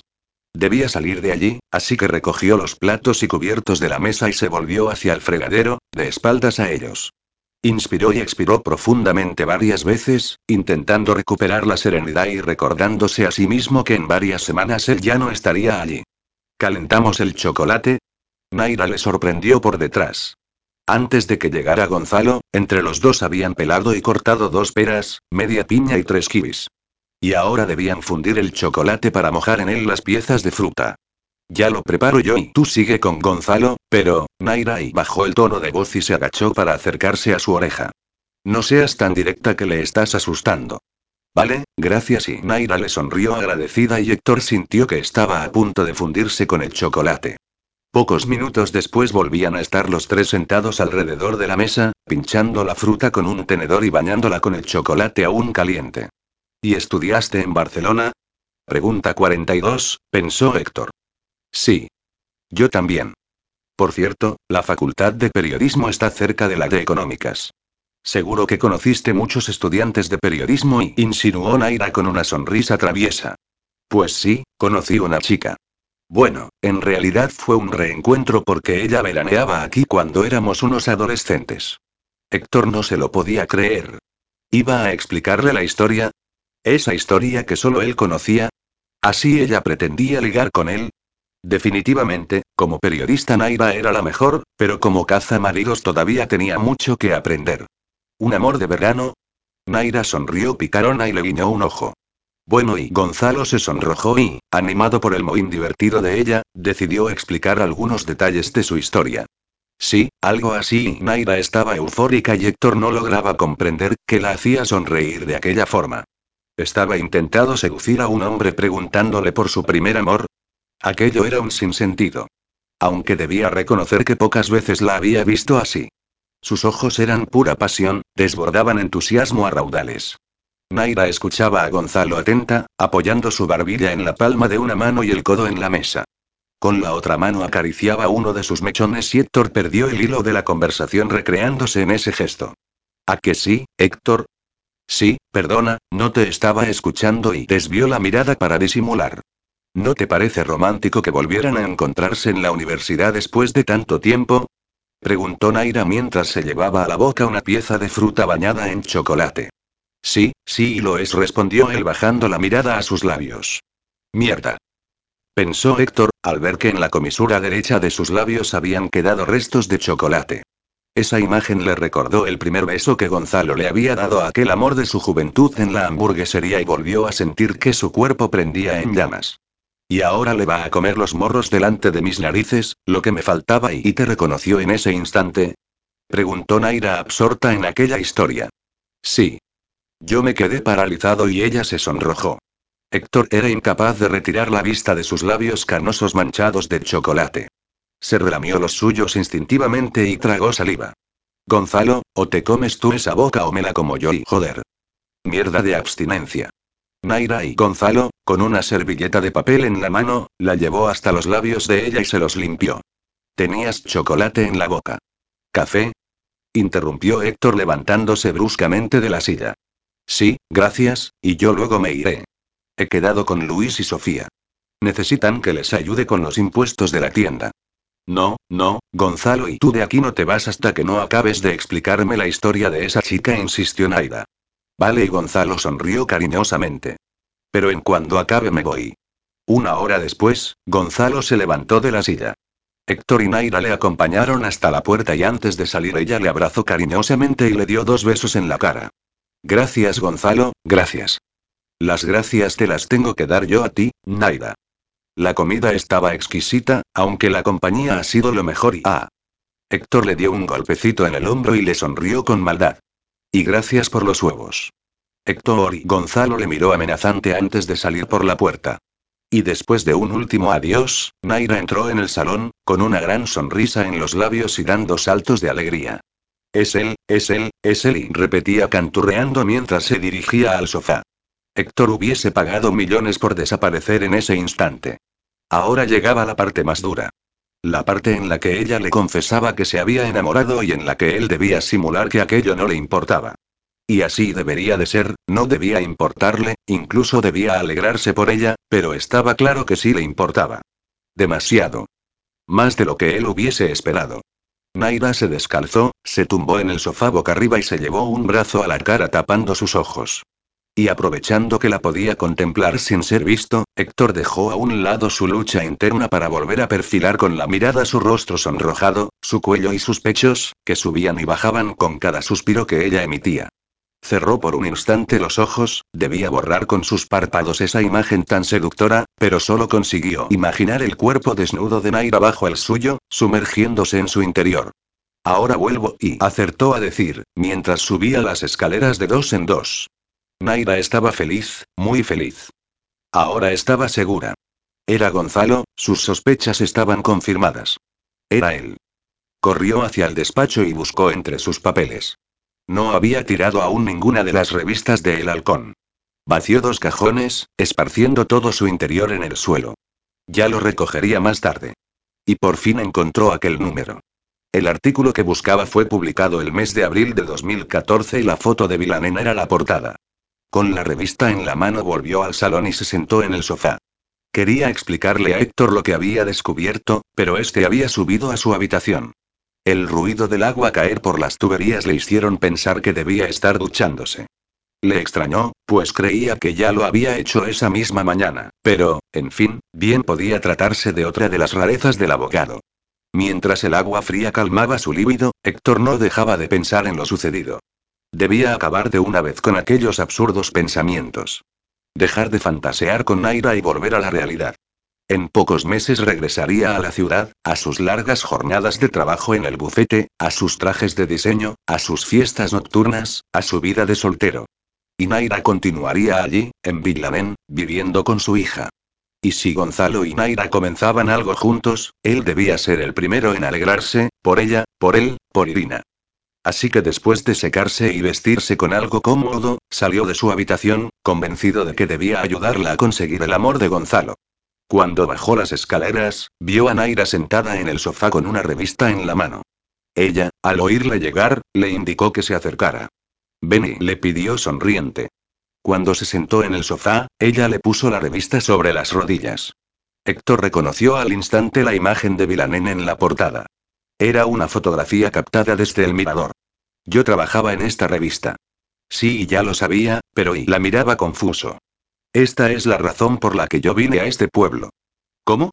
No entiendo. Sí. Verás, mi compañera escribió este artículo. Ella me había hablado muchas veces de este pueblo. De sus gentes, de sus costumbres, de sus paisajes y cuando decidí volver a España pensé en buscar un lugar apartado de la ciudad, lejos de personas como Ernesto o mi madre y pensé en este pueblo, del que tanto había oído hablar. No está demasiado lejos de Barcelona, pero sí lo suficiente para sentirme a salvo. Te entiendo. Cuando supe que además había una agencia de adopción, ya no lo dudé más. Yo pensé que esa había sido la única razón y no, y el caso es que Rosa no solo me había hablado de este lugar, también me había hablado de una historia de amor. De un chico del que se enamoró perdidamente y al que no había conseguido olvidar con el paso de los años. ¿Rosa es quien escribió el artículo? Sí, Rosa. ¿Recuerdas que te pedí la tarjeta porque una amiga se divorciaba? Sí, tu compañera. Rosa, periodista, Vilanen, historia de amor de su juventud, ella se ha divorciado, Gonzalo se ha divorciado y ¿lo pillas ya? Naira, no sé de qué me estás hablando. ¿Y tú eres abogado? ¿Por qué no me lo dices claro de una vez? Héctor, Rosa es la chica de la que se enamoró Gonzalo. Rosa, mi compañera. Ella veraneaba aquí en Vilanen. Ella estudió periodismo en la misma universidad. Ella me explicó que allí se reencontró con su amor platónico. Incluso me dijo que habían perdido la virginidad en un mirador. El mirador desde donde ella misma hizo esta foto muchos años después, en un viaje de un día que hizo a Vilanen prácticamente a escondidas porque no soportaba la idea de ver a Gonzalo casado con Carmen. Entonces por eso le estabas preguntando tanto sobre su pasado? Tal vez era de egoístas, pero en ese instante se sintió aliviado. Sí, no estaba segura de que fuera él. El día del concurso de pesca, cuando le nombraste, recordé su nombre y las veces que Rosa me había dicho que era moreno, alto, fuerte, tranquilo. Intuí que era Gonzalo, pero debía estar segura. Por eso te hice tantas preguntas y por eso quise que viniera hoy a comer. Por tanto, si Rosa y Gonzalo se han divorciado y Héctor sonrió feliz por su amigo. Y los dos no han olvidado al otro y solo es cuestión de que se reencuentren y concluyó ella. Aunque y hay un problema. ¿Qué problema? Perdí el contacto con Rosa. No sé nada de ella desde que me fui del periódico. No tengo su número de teléfono, ni su nueva dirección. Espera, espera y Rosa, tu compañera y yo hablé con Rosa el día que firmaste el divorcio. ¿Tú? ¿Hablaste con ella? Sí, después de que se fuera Ernesto fui al periódico para hablar contigo o saber cómo encontrarte y cómo no estabas pregunté por Rosa.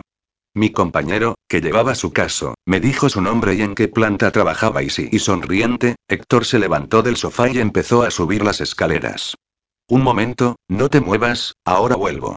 ¿Moverse? ¿Moverse? Imposible. Naira se quedó allí con los ojos abiertos como platos. Héctor la había buscado. Subió aquel mismo día al periódico para saber cómo encontrarla. Aquello no se lo esperaba. Él. El abogado engreído, ¿Cómo se había equivocado con él? Ella convencida de que había jugado con ella, al igual que su Mike Eric Ernesto, sí, al igual que el cabrón de Ernesto y en realidad él la estuvo buscando y pocos minutos después, Héctor bajó casi dando saltos y jadeando por la carrera. Naira le esperaba de pie y Héctor se situó delante de ella, sonriente y con las manos atrás. Recuerdo que Rosa me explicó que también le habían despedido y que no tenía forma de encontrarte. Yo le prometí que te buscaría y que me pondría en contacto con ella si sabía algo de ti. ¿Me buscaste? Sí, le pedí a Raúl que te investigara y al ver la expresión de Naira, Héctor dejó de sonreír. Perdona, tal vez no debí hacerlo. Rosa estaba preocupada y no, tranquilo, lo entiendo y pero aquella misma tarde mi padre murió, el entierro, luego el accidente y accidente.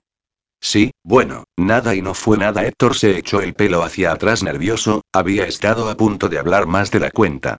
Bueno, resumiendo, supe más tarde que te habías ido a Londres, pero olvidé por completo decírselo a Rosa. Entonces, Naira seguía sorprendida y esperando entender por qué él parecía tan contento. Ella me anotó en un papel su correo electrónico. Naira abrió los ojos atónita, arrugó levemente la nariz y su barbilla empezó a temblar.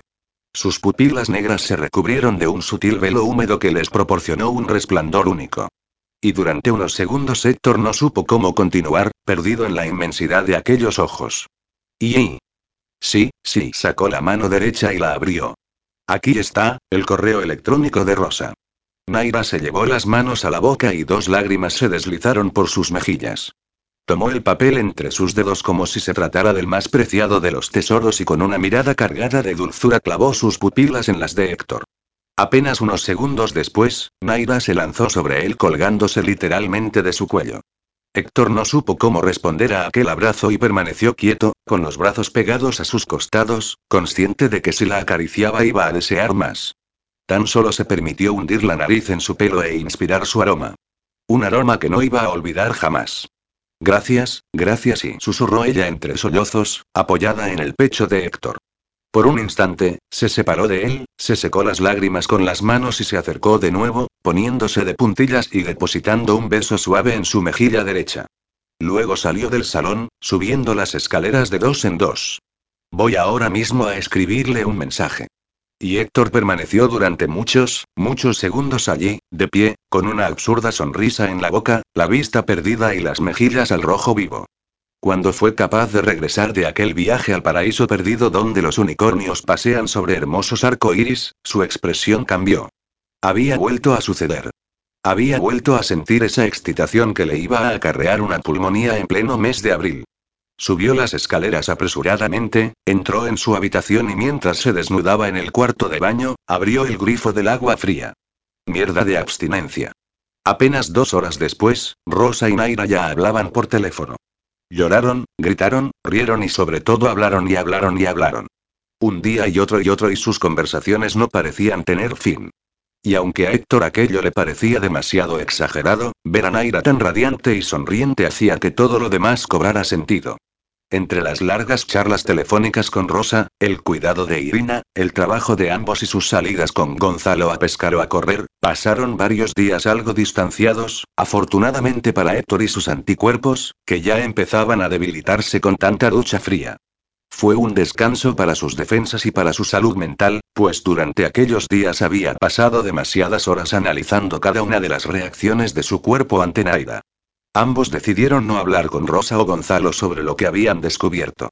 Naira le había explicado a su amiga que creía que él ya no vivía en Villamén, pues después de más de un año allí, no le había conocido. Y de esta manera consiguió convencerla para que dos semanas después les fuera a visitar. Héctor quedó con Gonzalo a mediodía. Debían encontrarse en uno de los puentes del río. La excusa que utilizó Héctor para justificar aquella cita fue que Naira necesitaba documentarse sobre algunas de las especies de peces que habitaban el río y que mientras hablaban del tema podrían dar un paseo por los alrededores. Después irían a comer a su casa. El plan tramado por Héctor y Naira consistía en que el reencuentro sucediera en el puente. Naira, sonriente como nunca, esperaba ansiosa la llegada de su amiga. A las 10 de la mañana, un coche desconocido aparcaba frente a la casa. Naira no tardó en reconocer al joven conductor. Jaime. Salió corriendo hacia el vehículo con los brazos abiertos. Jaime. Se preguntó Héctor, observándolos desde la entrada y con la ceja alzada. Rosa y Naira se fundieron en un abrazo que parecía no acabar nunca. Besos, gritos, saltos, más besos, más abrazos y el tal Jaime con Naira, Naira con Rosa, Naira con el tal Jaime otra vez y fue tan escandaloso el espectáculo de arrumacos y achuchones que algunos vecinos de la calle sacaron sus sillas al fresco para enterarse bien de lo que allí estaba sucediendo. Héctor fue cambiando de postura varias veces, cansado ya de esperarles de pie y temiendo que llegaran tarde a la cita con Gonzalo. Pero afortunadamente, casi media hora después del primer abrazo, se dieron el último y caminaron hacia la casa. Antes de entrar, Naira hizo las presentaciones. Jaime, él es Héctor, abogado y la persona que me ha ayudado con la adopción de Irina. Héctor, él es Jaime, fotógrafo. Rosa, Jaime y yo hemos trabajado codo con codo durante algunos años. Encantado Héctor saludó el joven fotógrafo. Jaime parecía tímido, aunque no ocultaba su cariño hacia Naira y a Héctor le gustó. Sí, aunque en un inicio sintió alguna extraña presión en el estómago al presenciar tanto abrazo con Naira, después de saludarle y verle los ojos, supo que ese chiquillo era noble, al igual que la amistad que los unía. Y a Rosa ya la conoces y Rosa, que aún se estaba limpiando las lágrimas de emoción con la manga de su camiseta, se abalanzó sobre Héctor con tal ímpetu que éste casi pierde el equilibrio. Gracias, gracias Héctor. Mil gracias y Rosa, tranquila, si no hice nada y debí enviarte un mensaje y no, Héctor y no tienes que explicarme nada.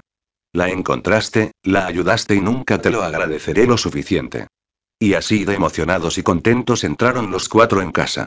Los gritos continuaron dentro, cuando Naira les mostró a Irina. Llantos, abrazos, besos y la misma historia, pero en versión infantil.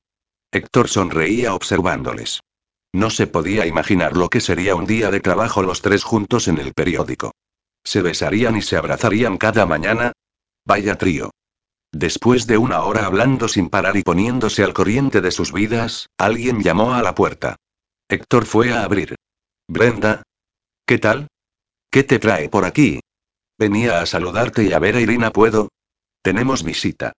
Son amigos de Naira, pero al mirar los ojos de Brenda y recordar los que acababa de conocer, sonrió con picardía y se hizo a un lado. Pasa, pasa y que te los presento. Cuando Naira la vio entrar en el salón, no supo cómo reaccionar. Brenda. La idea de que Héctor y Brenda mantenían una relación más allá de la amistosa continuaba en su cabeza y la presencia de la joven siempre la desconcertaba. Pero cuando cruzó una mirada con Héctor y este le dedicó un guiño de complicidad, Naira abandonó sus conjeturas y esperó atenta. No sabía cómo, pero empezaba a entender qué le decía Héctor con tan solo mirarla. Jaime, Rosa, os presento a Brenda, una buena amiga. Y entonces lo comprendió. Héctor le dirigió una sonrisa seductora y le alzó las cejas varias veces mientras miraba de reojo las caras de Jaime y Brenda. Y Naira tuvo que taparse la boca discretamente para esconder su risa malvada. ¿Cómo supo Héctor que esos dos se gustarían? Porque no hacía falta ser un lince para entender lo que acababa de suceder. Jaime rojo como un tomate, sin poder retirar sus ojos de Brenda y ella esquivando su mirada, nerviosa, sonrojada y sin saber qué decir. Brenda callada. Brenda nerviosa. Brenda descolocada. Vamos a salir a dar un paseo por el río, ¿nos acompañas? Héctor la invitó. Sí, iba, vale y sí, Brenda estaba descolocada, muy descolocada. Jaime, ¿te has traído tu cámara de fotos? Sí, claro, siempre va conmigo. Ve a buscarla, por los alrededores hay unos paisajes increíbles, ¿verdad, Brenda? Ella te los podría mostrar. Menudo Celestino. Pensó Naira sonriente. Cada vez que Héctor la sorprendía de esa manera, la distancia entre las palabras abogado y engreído se iba ensanchando. Y entre risas, miradas cómplices y caras aún sonrojadas, los cinco tomaron el camino empedrado que bajaba al río. Naira quiso conocer detalles de los nuevos empleos de sus ex compañeros y Jaime les explicó que había recibido una oferta muy interesante para trabajar en una popular revista en Gerona. Las pupilas de Héctor y Naira se cruzaron y sonrieron a la vez, mientras Jaime y Brenda se sonrojaban de nuevo al buscar la mirada del otro. Rosa les comentó que su contrato finalizaba en unos meses y confesó que estaba algo cansada de vivir en la ciudad, que daría lo que fuera por cambiar su residencia a un lugar más tranquilo. Miradas cómplices entre Héctor y Naira y sonrisitas confabuladas. Todo estaba saliendo rodado. Gonzalo les esperaba cerca del puente, sentado en uno de los bancos que miraban al río. Naira y Héctor descubrieron su ancha espalda apoyada en el respaldo de madera y se emocionaron al pensar lo que estaba a punto de suceder. Buscaron simultáneamente sus miradas y se sonrieron de nuevo. Aprovechando que Jaime, Rosa y Naira continuaban parloteando, Héctor aceleró el paso para llegar antes al banco. Gonzalo y su amigo se levantó para saludarle y cuando se disponía a buscar a Naira, Héctor le alertó. Espera. No te gires y mírame. Gonzalo, ella está aquí y se ha divorciado. Está libre, al igual que tú, así que lánzate. Y Gonzalo abrió los ojos sorprendido, sin saber si debía abofetear al bromista de su amigo o sobrecogerse por sus insinuaciones. Y toma, te he traído esto por si lo necesitas y Héctor le puso un sobrecito de ketchup en la mano si le guiñó un ojo travieso. Serás cabrón y cállate y gírate. Y se giró casi temblando. Supo que alguien más la acompañaba pero fue incapaz de distinguir quién. Solo tenía ojos para Rosa. Había soñado tantas veces con ella que ahora que la tenía delante no sabía si se trataba de otro sueño o era una hermosa realidad. Rosa estaba ahí, a pocos metros de él, después de 20 larguísimos años. Y continuaba tan preciosa como la recordaba. Con esos ojos castaños, casi amarillentos, curiosos, sonrientes y que tanta vida le dieron cuando era joven. Joven, así se sentía en ese momento, como un chiquillo enamorado de 20 años. Rosa, al igual que él, estaba inmóvil, observando esa mirada gris, dulce y tranquila que tantas veces había necesitado recordar. Por un instante se volvió hacia Naira buscando una explicación. ¿No me habías dicho y? Rosa, olvídate eso ahora y susurró Naira en su oído. Gonzalo está aquí y se divorció de Carmen y así que no seas tonta y habla con él. Me dijiste muchas veces que no le habías podido olvidar, pues ahora no pierdas esta oportunidad. Tras unos empujones por parte de Naira y Héctor, Rosa y Gonzalo se situaron uno frente al otro, a apenas medio metro de distancia. ¿Conocías a Naira? Acertó a decir Gonzalo con voz temblorosa. Sí, trabajábamos juntas. No has cambiado nada y afirmó él con una sonrisa nerviosa. Tú tampoco y, y después de una intensa mirada, Gonzalo la sujetó con delicadeza del brazo y se situó a su lado. ¿Damos un paseo? Naira y Héctor se quedaron por unos segundos observando a la pareja mientras se perdía entre los árboles del camino. Hablaban con normalidad, como si los 20 años transcurridos se hubiesen reducido a días, como si quisieran recuperar el tiempo perdido. ¿Crees que se darán una oportunidad? preguntó Naira emocionada. Eso espero, si no le corto los huevos a Gonzalo y serás bruto. Exclamó Naira entre ojos de admiración y sonrisa picarona. Así permanecieron un rato más hasta que Naira se giró para buscar a Jaime. ¿Dónde están Jaime y Brenda? Héctor se dio media vuelta y con una sonrisa en los labios emprendió el camino de vuelta. Habrán ido a buscar espárragos, a saber y anda, vamos, tenemos que preparar comida para todos, porque supongo que se acordarán de comer y Naira empujando el carrito de Irina alcanzó a Héctor. Estaba muy contenta por Rosa. La había oído suspirar por Gonzalo muchas veces y conocía bien la frustración de su matrimonio con Pedro. Ahora ambos podían rehacer sus vidas al lado de la persona que siempre habían amado. Quizás esta vez sí iba a ser para siempre. Sonrió emocionada. ¿Y ella?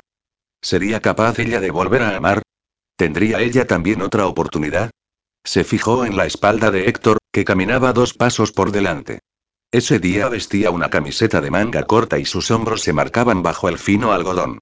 No estaba especialmente musculado, sus hombros y su torso estaban perfilados a base de ejercicio al aire libre, lejos de las pesas y las horas de gimnasio. Contemplando sus largas manos pudo ver cómo Irina intentaba alcanzar una de ellas con sus deditos. Cuando consiguió acariciarle, Héctor dio un respingo. Naira se sorprendió al ver cómo de reojo miró a la niña, como advirtiéndole del error, como si Irina debiera entender que aquel gesto estaba prohibido. No lograba comprender esa actitud en él. Unas veces tan cercano y otras veces tan distante. Gonzalo y Rosa llegaron a casa poco antes de las dos. Naira estaba dando de comer a Irina y Héctor colocaba sillas alrededor de la mesa. Era mediados de abril y los días invitaban a comer en el porche. Gonzalo salió a la terraza para ayudar a su amigo y Rosa se quedó junto a Naira. ¿Qué tal ha ido? preguntó Naira curiosona. Muy bien y susurró Rosa. Es increíble Naira, después de tantos años y todo lo que los dos hemos vivido y es como si volviéramos a ser jóvenes, como si el tiempo no hubiese pasado. Hemos estado hablando sin parar, poniéndonos al día de todo y aunque Rosa miró hacia la terraza con tristeza. ¿Qué pasa? No sé, ¿y si ya no siente lo mismo por mí? Se ha mostrado muy educado y cariñoso, pero solo eso y ¿me entiendes? Pero, Rosa, ¿qué pretendías? Hace más de 20 años que no os veis. Él pensaba que estabas felizmente casada y tenías familia. Sí, tienes razón y supongo que estoy nerviosa. ¿Cómo ha ido? ¿Te has lanzado? Héctor estaba impaciente por saber. Héctor, no empieces si hacía más de 20 años que no nos veíamos. ¿Qué esperabas? ¿Que me abalanzara sobre ella? Pues sí, bueno, ¿todavía no diste el paso cuando lo darás entonces? No hay prisa. Ya, claro, y supongo que será mejor esperar 20 años más. Para estar seguro sí, vale, Héctor, déjalo y yo solo quiero que no vuelvas a actuar como el adolescente que se escondía en el comedor de la universidad con miedo a dar el primer paso. Héctor, ya no soy el mismo adolescente. Pues no lo parece y Jaime y Brenda aparecieron poco después. Ambos, con una tímida sonrisa en los labios, explicaron que habían estado paseando por los alrededores y tomando algunas fotografías. Fotografías dice y Héctor se agachó para susurrarle al oído a Naida. Ya te digo yo a quién ha estado enfocando su cámara y no seas tonto, y siempre pensando mal y Naira sonriente, le dio un cogazo en el abdomen. Sí, sí y piensa mal y acertarás Héctor le devolvió la sonrisa, mientras Rosa los observaba en la distancia. Las tres parejas, sentadas alrededor de la mesa, disfrutaron de una deliciosa crema de verduras y un buen plato de merluza con patatas. Mientras servía la comida, Naira les explicó que la crema había sido obra de Héctor y que ella había cocinado el pescado al horno. Rosa la admiró asombrada, Naira siempre había sido un desastre en la cocina, pero lo que la sorprendió todavía más fue que según su amiga Héctor era quien le había enseñado a cocinar. Fascinada por el comportamiento de Naira, Rosa continuó observándola, siempre y cuando Gonzalo no la despistara con su intensa mirada o el leve roce de sus grandes dedos sobre el dorso de su mano. Pestañeos insinuantes, sonrisas de medio lado y dos piernas fundidas en una. La tensión entre ambos fue incrementando a medida que transcurría la tarde, hasta que Jaime le recordó a Rosa que debían regresar a Barcelona. Antes de empezar con las despedidas, Rosa apartó a Naira del resto. Naira, ¿hay algo entre Héctor y tú? No, y ya te lo expliqué, Rosa, nos casamos para tramitar la adopción y Naira, no hablo de eso y Rosa, no hay nada. Pues es una verdadera pena. ¿Qué quieres decir? Naira, te conocí antes de que te prometieras con Ernesto y te he visto con él después, cuando ya estabais casados. Naira, vuelves a ser tú, estás radiante, feliz y he podido comprobar lo que hay entre Héctor y tú. Jamás tuviste esa complicidad con Ernesto, jamás. Estabas demasiado embobada con él, le consentías todo, dejaste de ser tú misma para ser quien creías que él quería que fueras. Naira, con Héctor has vuelto a ser tú y él te complementa perfectamente. ¿De verdad que no hay nada más entre vosotros? Rosa, ya te he dicho que no y sí, tengo que reconocer que Héctor me ha sorprendido muy gratamente. No es el mujeriego engreído que parecía ser. Es divertido, agradable, inteligente, puedo hablar con él de cualquier cosa y pero también hay algo en él, no sé, a ver qué le pasa. ¿Tiene las uñas de los pies feas? Porque yo al chico lo veo divino, está para mojar pan y Rosa y Naira río divertida, su amiga no había cambiado en nada. Entonces, no sé, a veces hace cosas raras y pero sobre todo, lo que más me desconcierta es su actitud con Irina. Huye de ella, no quiere tocarla, ni tan siquiera la mira y, Rosa, yo no quiero volver a enamorarme. Ahora solo deseo disfrutar de mi hija. Bueno y Rosa suspiró resignada. Es una lástima. Llegó el momento de las despedidas y Héctor y Naira contemplaban el romántico espectáculo desde la puerta principal de la casa. A la derecha Gonzalo y Rosa hablando a pocos centímetros, él rozando la mano de ella con suavidad y ella dedicándole una vez más un insinuante baile de pestañas. A la izquierda, Jaime y Brenda, algo más atrevidos ya habían empezado a besarse. ¿Ves? ¿Qué te dije? Héctor alzó las cejas divertido. Sí, vale, tenías razón. Ahora que hemos vuelto a encontrarnos, ¿puedo llamarte de vez en cuando? Preguntó Gonzalo con voz temblorosa. Sí, por supuesto. Llámame cuando quieras, respondió ella sonrojada. ¿Y volverás? La miró con intensidad, como si escarbara en sus ojos para hallar la respuesta. ¿Quieres que lo haga? No, y Rosa lo miró sorprendida. En realidad no quiero que te vayas. Quédate. ¿Cómo? Quédate, Rosa insistió él acercándose más a ella. Quédate conmigo hasta mañana. Pero, Jaime me va a llevar y Rosa no pudo acabar la frase. Las grandes manos de Gonzalo sujetaron su cintura y mientras la empujaba hacia él, acercó sus labios a su boca para besarla con desesperación. Ella no tardó en rodear su cuello con sus manos, hundiendo sus dedos en su pelo e impidiéndole acabar con aquel contacto. Abrieron sus bocas y se saborearon de nuevo, recuperando la pasión de la juventud, volviendo a sentir el roce de sus cuerpos y acompasando otra vez el latido de sus corazones. Alargaron aquel beso intenso hasta que Rosa se separó para respirar, con los labios hinchados y lágrimas en los ojos. Quédate conmigo hasta mañana, yo te llevaré a Barcelona, insistió Gonzalo jadeante. No quiero dejarte escapar, esta vez no. No puedo volver a pasar un minuto más sin ti. Sí, sí, y me quedo contigo, me quedo, me quedo, y exclamó ella emocionada, volviendo a besar a Gonzalo con auténtica voracidad. Y entre abrazos y besos, y más abrazos y más besos, las dos parejas se despidieron de Héctor y Naida. Jaime entró en el vehículo y después de volver a besar a Brenda sacando su cabeza por la ventanilla del coche, se alejó calle abajo. Y Gonzalo y Rosa subieron calle arriba cogidos de la mano. Naira y Héctor esperaron a verlos desaparecer por la plaza. ¿Una cervecita, unos taquitos de queso y unas olivas? propuso Naira. Creo que tengo el azúcar por las nubes. Oh. Sí, por favor. Y Héctor alzó las manos mirando al cielo. Hasta la saliva me sabe a chuches y vaya día empalagoso. Sí, cuidado.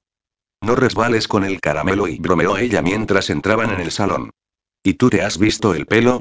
Héctor se giró fingiendo asombro y señalando la cabeza de Naida. Se ha transformado en algodón de azúcar.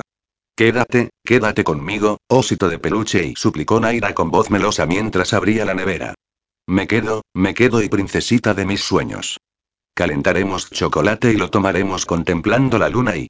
Héctor echaba las olivas en un bol y lo dejaba sobre la mesa. Oh, Sí, sí, y mi cachorrito lindo, me encanta el chocolate, me encanta la luna y ella le entregó la cerveza ya abierta. Los dos dieron un sorbo a su bebida y empezaron a reír. Capítulo 19. Cuando Naira abrió los ojos, reconoció la habitación donde vivía desde hacía algo más de un año.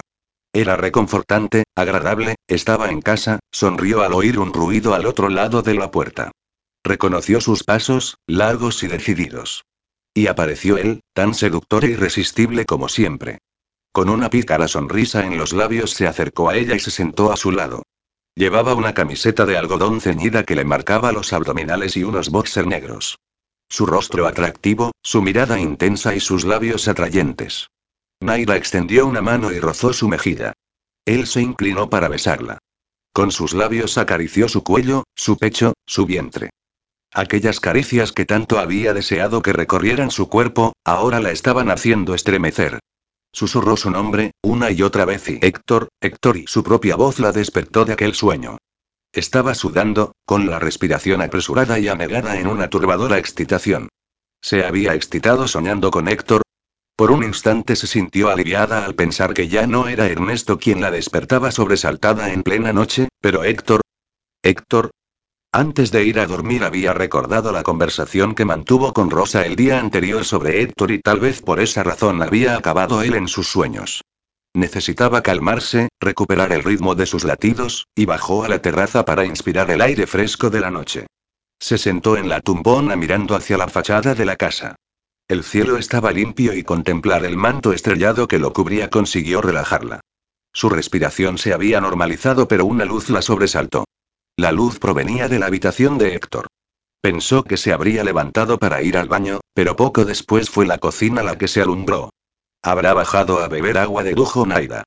Decidió esperar a que él volviera a su habitación para hacer ella lo mismo, cuando, después de que la luz de la cocina se apagara, esta vez fue la habitación de Irina la que se iluminó levemente. No se lo podía creer. ¿Qué haría Héctor en la habitación de la niña? Esperó unos minutos más, pero él no volvió a su cuarto. Así que Naira decidió entrar de nuevo en la casa. Subió las escaleras con pasos silenciosos y se acercó a la puerta de la habitación de Irina. Estaba entreabierta y la luz tenue de la lamparilla de mesa le ayudaría a ver el interior sin ser descubierta. Se asomó con cautela hasta que vio a Héctor. Oculta en la oscuridad, Naira se quedó contemplando aquella imagen con el corazón encogido. Héctor tomaba en sus brazos a Irina y sujetaba un pequeño biberón de leche que ella succionaba con tranquilidad. La niña acariciaba con su manita la mejilla derecha de él mientras Héctor, sonriente, le susurraba algunas palabras, besando a la vez sus deditos. Los ojos de Naira se humedecieron. Contemplaba atónita su figura como si admirara una bella escultura, como si aquella obra de arte hubiese sido tallada por las manos de la ternura y el cariño. Salió al pasillo y se apoyó en la pared. Desde ahí podía oír la voz plácida de Héctor. Hola preciosa y hoy te lo tienes que acabar todo, que ayer te dejaste la mitad y muy bien y te gusta que te lea, ¿verdad? ¿Leer? ¿Ayer? ¿Le lee a Irina? ¿Desde cuándo? Naira se llevó la mano al pecho temiendo que los latidos de su corazón la delataran. Muy bien y eres una glotona. Y como te lo has tomado todo, hoy te leeré dos capítulos. Se hizo un leve silencio. Naira continuaba apoyada en la pared, con los ojos cerrados y la mano en el pecho. Tarde de octubre. Han pasado las vacaciones y, con las primeras hojas amarillas, los niños han vuelto al colegio. Soledad. El sol de la casa, también con hojas caídas, parece vacío. En la ilusión suenan gritos lejanos y remotas risas y Naira se volvió a asomar por la puerta entreabierta. Irina continuaba en los brazos de Héctor pero apoyando la cabeza en su hombro, como si también leyera el pequeño libro abierto que él sujetaba en su mano izquierda. Sobre los rosales, aún en flor, cae la tarde, lentamente. Las lumbres del ocaso prenden las últimas rosas, y el jardín, alzando como una llama de fragancia hacia el incendio del poniente, huele todo a rosas quemadas. Silencio. Platero, aburrido como yo, no sabe qué hacer. Poco a poco se viene a mí, duda un punto, y, al fin, confiado, pisando seco y duro en los ladrillos, se entra conmigo por la casa y con la respiración entrecortada, Naira corrió a su habitación. No había colocado todos sus libros en la estantería del despacho. Algunos, los más entrañables, continuaban guardados en una caja, para protegerlos del polvo y el calor. La abrió y no tardó en dar con él. Platero y yo de Juan Ramón Jiménez. Con el libro apoyado en el pecho se sentó en la cama. Apenas apreciaba desde allí la voz apaciguada de Héctor. Él mismo debía haber apagado el intercomunicador de la habitación de Irina para que ella no lo escuchara. Buscó el capítulo tarde de octubre. Era el capítulo 88. Desde cuando Héctor le estaba leyendo a Irina, Naira empezó a contar. Regresaron de Kazajistán la última semana de febrero. Habían pasado unos 70, 80 días, ¿Cómo no se había dado cuenta antes? Ahora comprendía muchas cosas. Irina nunca se había despertado por las noches, ni tan siquiera para pedir su toma de biberón. Se quitó Héctor la barba para que ella le acariciara la mejilla como tanto le gusta hacer. Él amaneció afeitado el día siguiente del viaje. Desde entonces se afeita todas las noches. ¿Era por Irina? Sí, ese debía ser el motivo. Y la cuna, por esa razón él no la ayudó a mover la cuna hasta su habitación. Y seguía negándose a hacerlo cada vez que ella insistía. Y ahora entendía el por qué. Oyó pasos al otro lado de la puerta. El intercomunicador volvía a estar encendido. Héctor había regresado a su habitación y la niña debía estar dormida. Con el libro aún apoyado en su pecho, Naira no lograba borrar de sus pupilas la imagen de Héctor tomando a Irina en brazos, balanceándose suavemente, dejando que las manitas de la niña acariciaran su rostro. Cerró y abrió los ojos en la oscuridad de la habitación, intentando olvidar su figura, su mirada, sus labios, su voz y qué le estaba pasando. ¿Por qué le dolía tanto el pecho? ¿Qué sentimiento estaba desgarrándole el corazón? ¿Estaba sorprendida? Sí, era sorpresa. No se lo esperaba. Él siempre se había mostrado frío con la niña, distante. La esquivaba, rehuía de ella. Intentó ocultar lo que sentía por Irina desde el primer instante. Tal vez porque no quería que ella lo supiera, que ella adivinara que se estaba encariñando con su hija, quizás temiendo que ella no lo aceptara. Sí, la dificultad al respirar era debida a que estaba sorprendida por el descubrimiento. ¿O temerosa? Sí, también, era otra posibilidad. ¿Y si Héctor no le concedía la custodia total? ¿Y si él quería compartir a Irina? ¿Se la llevaría a Barcelona algunos fines de semana? No podía imaginar pasar un día sin ella, sin su hija. Héctor se iba a ir en dos meses, se iba y tal vez no volvería nunca más y sus ojos se humedecieron de nuevo. El dolor en el pecho se agudizó. ¿Por qué a veces Héctor se mostraba tan distante? Tal vez no quería volver a sufrir, porque al igual que ella debía evitar volver a sentir decepción, desengaño, porque si abría de nuevo su corazón podría volver a enamorarse y enamorarse y enamorarse. Amor, ese sentimiento que no nace necesariamente de un flechazo, sino que puede crecer como un pequeño tallo que es trasplantado en tierra nueva, que riegas diariamente, que cuidas con mimo y paciencia hasta que un día te sorprende su fuerza y su resistencia. De pronto te das cuenta de que ha trepado por tu jardín, ha florecido de tal manera que te quedas impresionado por el aroma de sus flores. Y sabes que ya nunca podrás volver a vivir sin respirar esa fragancia. Porque el amor no solo nace de una atracción física, ni de un primer latigazo al corazón. No. El amor está oculto tras una sonrisa cómplice, un roce accidental o una mirada intensa. Una de esas miradas que te hablan, que te incitan, que te cautivan. ¿Era el amor la causa del dolor que le impedía respirar con normalidad? Naira volvió a cerrar los ojos, pero ya no quiso borrar aquella imagen de sus retinas. Supo que jamás la iba a poder olvidar. Ahora la pregunta era ¿iba a conseguir olvidar lo que empezaba a sentir por Héctor? Aterrada por el descubrimiento, Naira intentó distanciarse de Héctor durante las siguientes semanas. Evitaba quedarse a solas con él. Se estaban organizando múltiples eventos en Villanen para ese verano y por las noches, después de cenar, se iba pronto a su habitación con la excusa del trabajo en la web. Y aunque durante el día ella creía mantener sus sentimientos bajo control, por la noche estos reaparecían con más fuerza cuando, apoyada en la pared del pasillo, la voz de Héctor impregnaba sus sentidos, acelerando su corazón y erizando el vello de su piel. Desactivó la alarma de su despertador, que había programado a la misma hora que Héctor solía despertarse, pero fue en vano. A esas horas se reincorporaba de la cama con el corazón desbocado, como si un reloj interno la alertara. ¿Era un reloj interno o las ganas desenfrenadas de oír su voz, cálida y dulce? ¿Era un reloj interno o el deseo descomedido de observarle en la oscuridad, abrazando a su hija y deseando ser ella quien estuviera entre sus brazos? Apenas faltaban dos semanas para volver a Barcelona y aunque el final de aquel castigo se aproximaba, para Héctor su condena estaba a punto de comenzar. Volvería a su vida de abogado trajeado, frío, distante y solitario. A la vida de la que él tanto alardeaba. La vida perfecta, según decía él. Tenía dinero, un buen trabajo, un ático de lujo y sexo, mucho sexo y sentado en el taburete de su cuarto de baño, contemplaba la caja de preservativos ya caducada.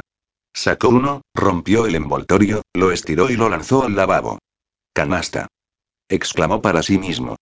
Dos años, dos largos años sin sexo, sin sentir el cuerpo de una mujer, sin besar unos labios, sin acariciar la suave piel femenina y dos años sin sexo y casi tres meses deseando a la misma mujer. A la misma mujer y a la mujer equivocada.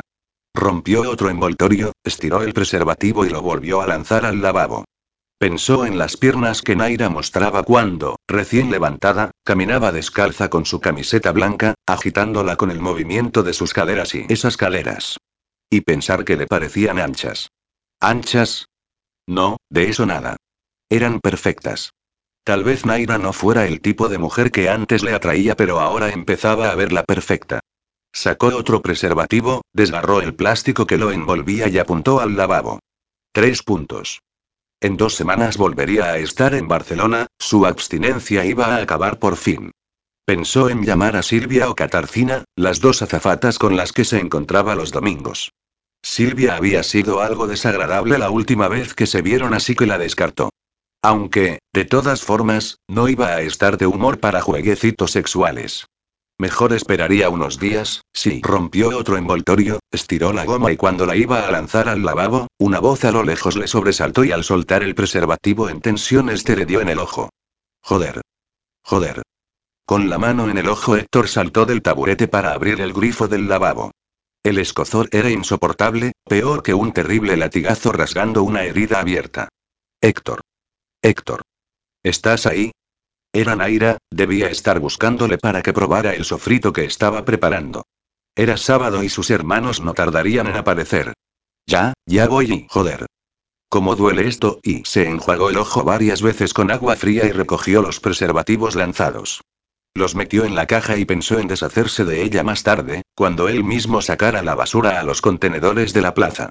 Cuando salió de su habitación, se encontró a Naira en el pasillo. ¿Qué te ha pasado? Te he oído gritar, se acercó sorprendida. Héctor. ¿Qué te ha pasado en el ojo? Yo y bueno, me di un golpe con Connie con la caña, la estaba guardando y en fin, un golpe tonto. Ven, creo que tengo lágrimas artificiales y ¿te has echado agua? Sí, sí, pero me sigue escociendo. Naira le dirigió hasta su cuarto de baño.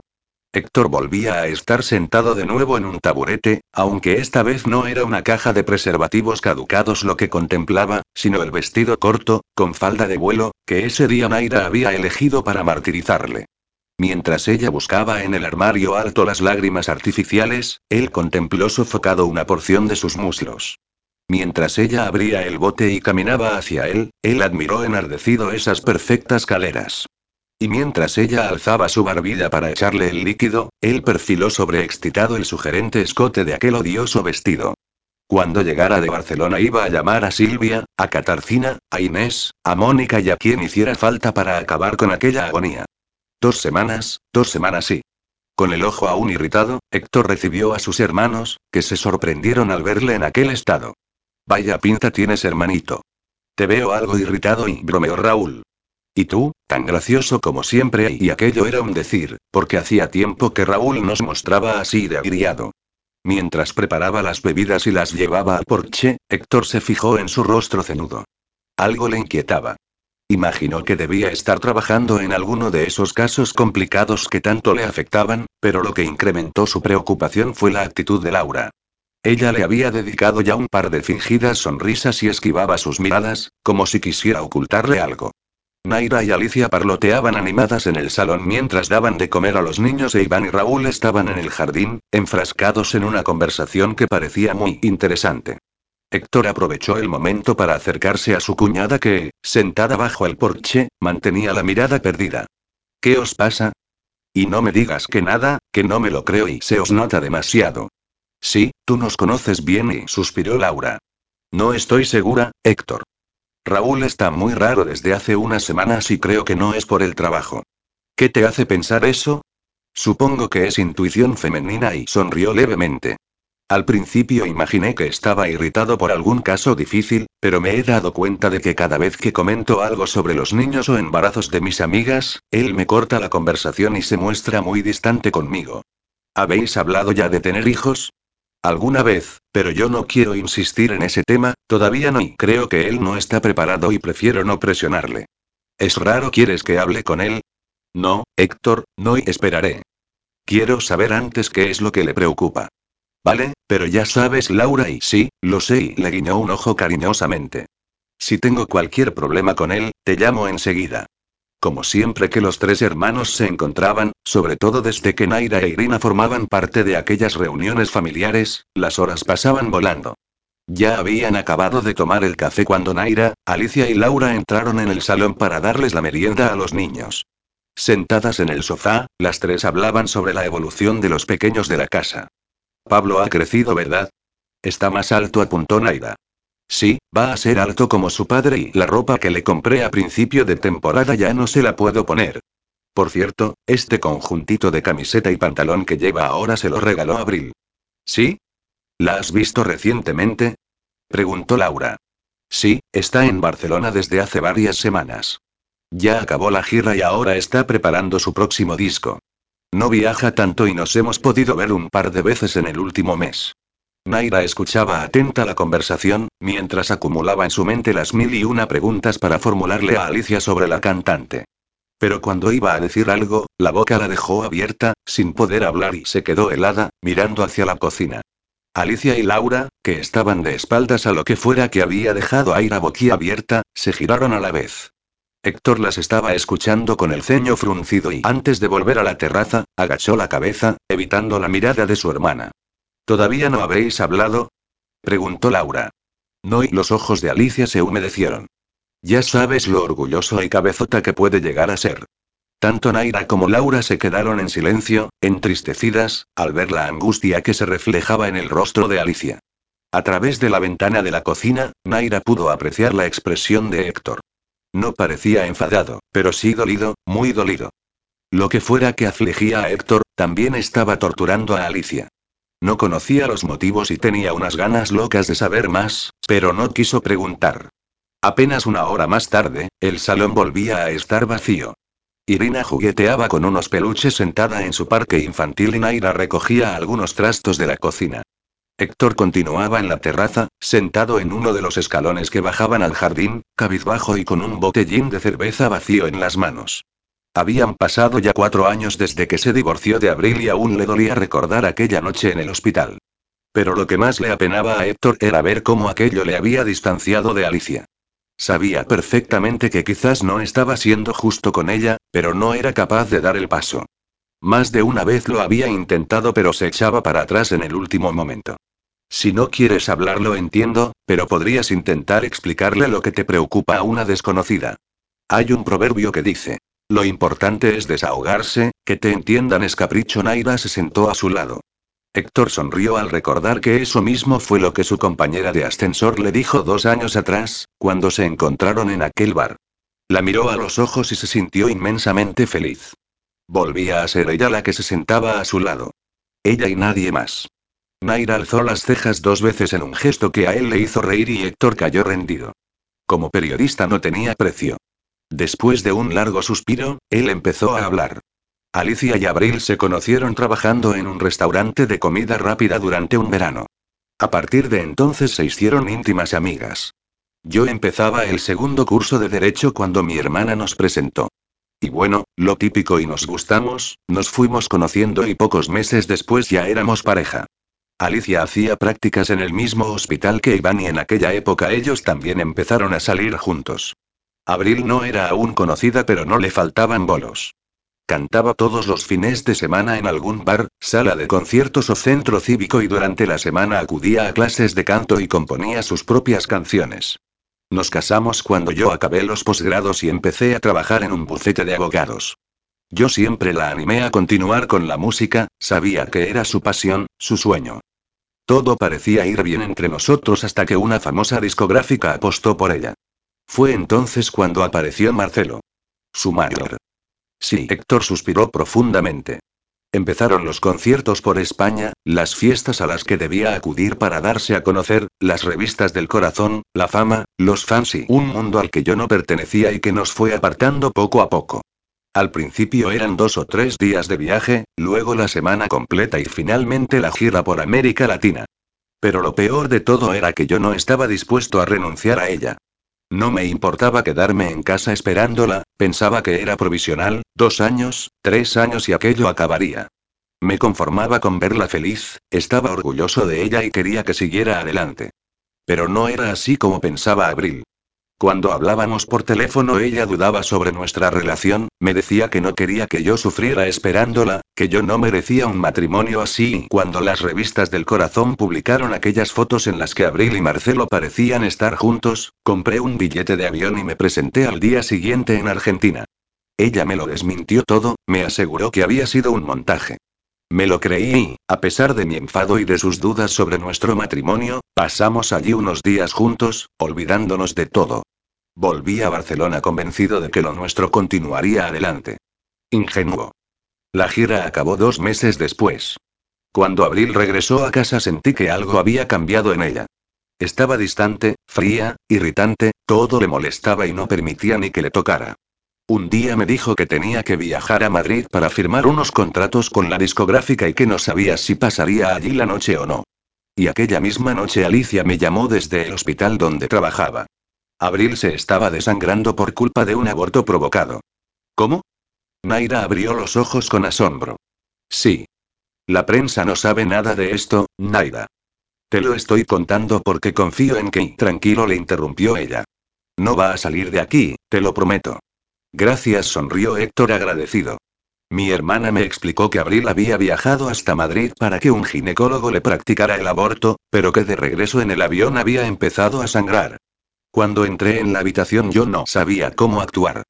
Estaba enfadado, destrozado y cómo había sido capaz de hacer algo así sin consultármelo, Abril sabía que estaba embarazada desde hacía más de tres semanas y no me había dicho nada, nada y cuando le pedí explicaciones ella me preguntó si yo hubiese querido tener ese hijo, si estaba dispuesto a criarlo solo mientras ella se pasaba meses fuera de gira y le dije que sí, que no me hubiese importado, que también era hijo mío y pero casi no me dejó continuar, me confesó que en realidad yo no era el padre y que lo mejor para los dos era que nos divorciáramos. Ostras. Salí de aquella habitación y subí al coche. Conduje horas y horas sin rumbo fijo. Estuve deambulando varios días hasta que mi hermano me encontró borracho e inconsciente en la habitación de un motel de carretera. Cuando regresé a casa, Abril ya se había llevado todas sus cosas. La volví a ver en la sala del bufete de un amigo, firmamos los papeles del divorcio en silencio y casi sin mirarnos. No la he vuelto a ver desde entonces.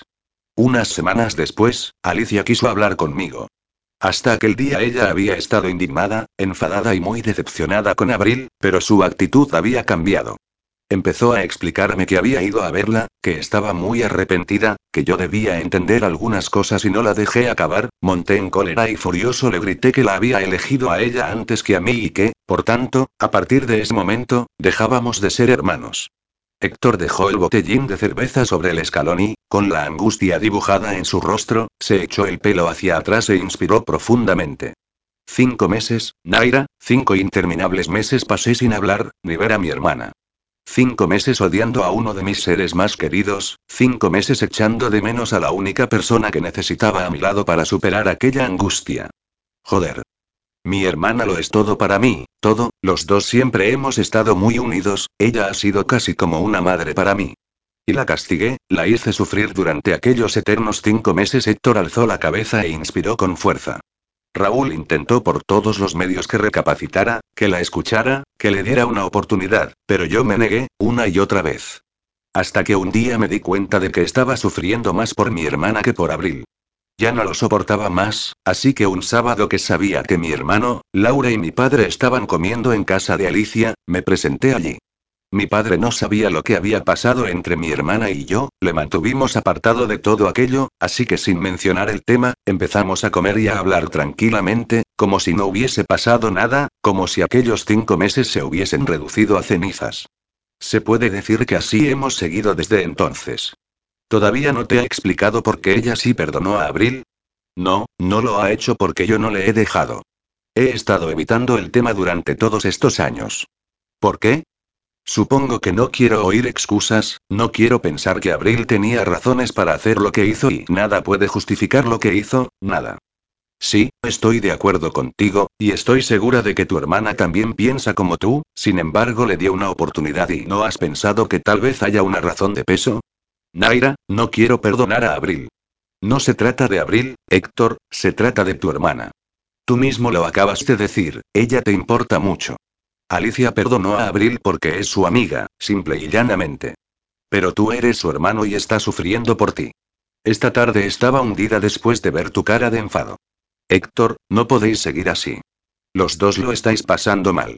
O los tres y porque ahora entiendo la actitud de Iván contigo. Sí, Iván está molesto por la situación y no le culpo. Naira se levantó del escalón de un salto y entró apresuradamente en la casa. Pocos minutos después volvía con el móvil en la mano. Vamos. Levántate que nos vamos. ¿A dónde? preguntó él mientras se ponía de pie. A casa de tu hermana. No, hoy no y no estoy preparado aún con el ceño fruncido. Héctor se volvió a sentar. Vamos ahora mismo. Deja las excusas para otro día y para otra persona, a mí no me valen. Levántate. Héctor la miró resoplando. Naira estaba de pie, con su vestido de falda de vuelo, su pequeña nariz arrugada, sus expresivos ojos negros entrecerrados y los brazos en jarra. ¿Qué tenía aquella mujer que le resultaba imposible negarle nada? Se levantó resignado y murmurando. Joder. ¿Qué has dicho? He dicho que eres una canija cabezota y mandoncia. Y tú, un imbécil. Naira había llamado a Brenda para que se hiciera cargo de Irina mientras ellos estaban fuera. Y 15 minutos después, Naira conducía hacia casa de Alicia e Iván, junto a un ceñudo Héctor que miraba absorto a través de la ventana. Y no era precisamente el paisaje lo que le tenía tan concentrado, no. Estaba evitando por todos los medios fijar la vista en las piernas descubiertas de Naira. Cada vez que ella cambiaba de marcha o frenaba y aquellos muslos se rozaban entre sí, Héctor debía tragar saliva para no babear.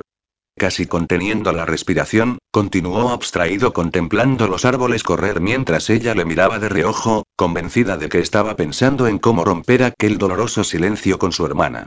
Pero Héctor no necesitaba seleccionar las palabras adecuadas, de hecho, ni tan siquiera necesitaba palabras, ya sabía qué debía hacer, no era tan complicado, mirar a su hermana a los ojos y hacerle comprender que ya estaba preparado para escuchar.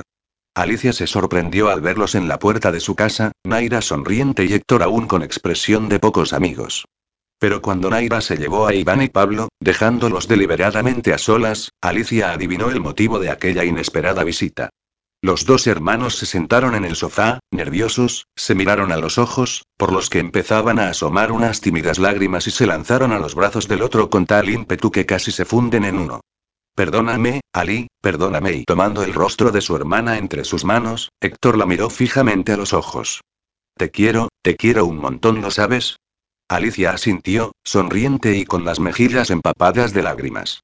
No puedo seguir así, Ali, no puedo seguir así. Tú eres muy importante para mí. Raúl y tú sois lo más importante. Ella, sin poder mediar palabra, abrazó de nuevo a su hermano.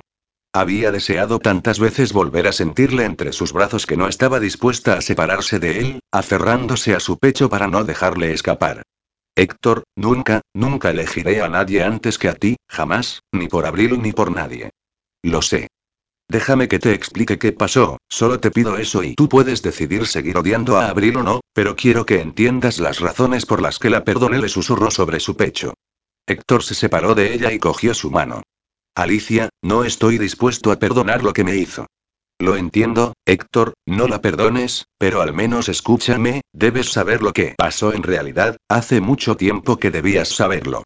Él suspiró profundamente y con los dedos empezó a acariciar las manos de su hermana. Te escucho. Yo estaba muy enfadada, tanto como tú, y no quise saber nada de ella hasta que, pasados unos días, me encontré con la doctora que llevó su caso. Estuvimos hablando de Abril y mencioné lo del aborto provocado. A ella le sorprendió y me dijo que no fue así, que fue un aborto natural, que no fue provocado. Pero, ¿eso es lo que Abril te dijo, no? Sí, es lo que me dijo a mí, porque no era capaz de mentirte a ti. Digamos que me utilizó. No te entiendo, Alicia. Fui a hablar con ella, a pedirle explicaciones y me encontré con una Abril totalmente distinta. Estaba hundida, sumida en una depresión que le había obligado a suspender varios conciertos. Y sin dejar de llorar lo confesó todo. Había intentado hacerte comprender que vuestro matrimonio no tenía sentido, que era mejor para ti que os separarais, pero tú no estabas dispuesto a abandonarla. Cuando supo que estaba embarazada llegó a pensar en dejar la música, dejar ese mundo tan sacrificado y tener ese hijo contigo. Pero habló con Marcelo y él la convenció para que no lo hiciera. Incluso le dio el nombre de un ginecólogo amigo suyo que podía, según sus palabras, solucionar aquel problema. Abril se negó. No iba a tomar una decisión de ese tipo sin hablar antes contigo. Pero si me dijo que yo no era el padre y sí que lo eras, Héctor, nunca estuvo con Marcelo, nunca y te mintió cuando se dio cuenta de que estabas dispuesto a perdonarla, incluso a pesar de lo que nos dijo que había hecho. Joder. ¿Cómo pudo mentir en algo así? Cuando volvió de la gira ella estaba aún muy confusa y no sabía cómo decirte lo del embarazo. La discográfica quería hablar con ella y por eso viajó hasta Madrid. Entonces, ¿es verdad que estuvo con la discográfica? Sí. Le ofrecieron un contrato millonario y la posibilidad de grabar en Miami con los mejores productores. Y ella sintió que debía elegir entre una oportunidad así o seguir adelante con el embarazo. Les dijo que necesitaba pensar bien la respuesta y tomó el primer vuelo de vuelta para hablar contigo. Te iba a contar lo del embarazo y lo del contrato para que entre los dos decidierais qué hacer, pero empezó a sangrar en el avión y allí fue cuando tomó ella sola la decisión. Supo que si ese niño no nacía, lo vuestro no podía continuar. Ella no quería tener familia, tú sí y no quería privarte de algo así. Una vez en el hospital, cuando ya supo que había perdido aquel bebé, me llamó, contándome aquella mentira, consciente de que sería incapaz de mentirte a ti. Cuando te vio dudar, cuando a pesar de todo empezaste a bajar la guardia, Abril comprendió que llegarías a perdonarla. Y, por esa razón, decidió ser más contundente, confesándote una falsa infidelidad. Tú eras el padre, Héctor, lo de las fotos con Marcelo fue todo un montaje planeado por él mismo. Por eso cambió de manager pocas semanas después, cuando él se le insinuó y ella descubrió el engaño. Héctor se levantó del sofá con los ojos entrecerrados, los nudillos blancos de apretar los puños y la mandíbula en tensión. Tanto tiempo soportando aquella carga, tanto tiempo padeciendo aquel azote, una y otra vez, el latigazo aborto, el latigazo infidelidad, el latigazo engaño, la frase tú no eres el padre castigándole, una y otra vez.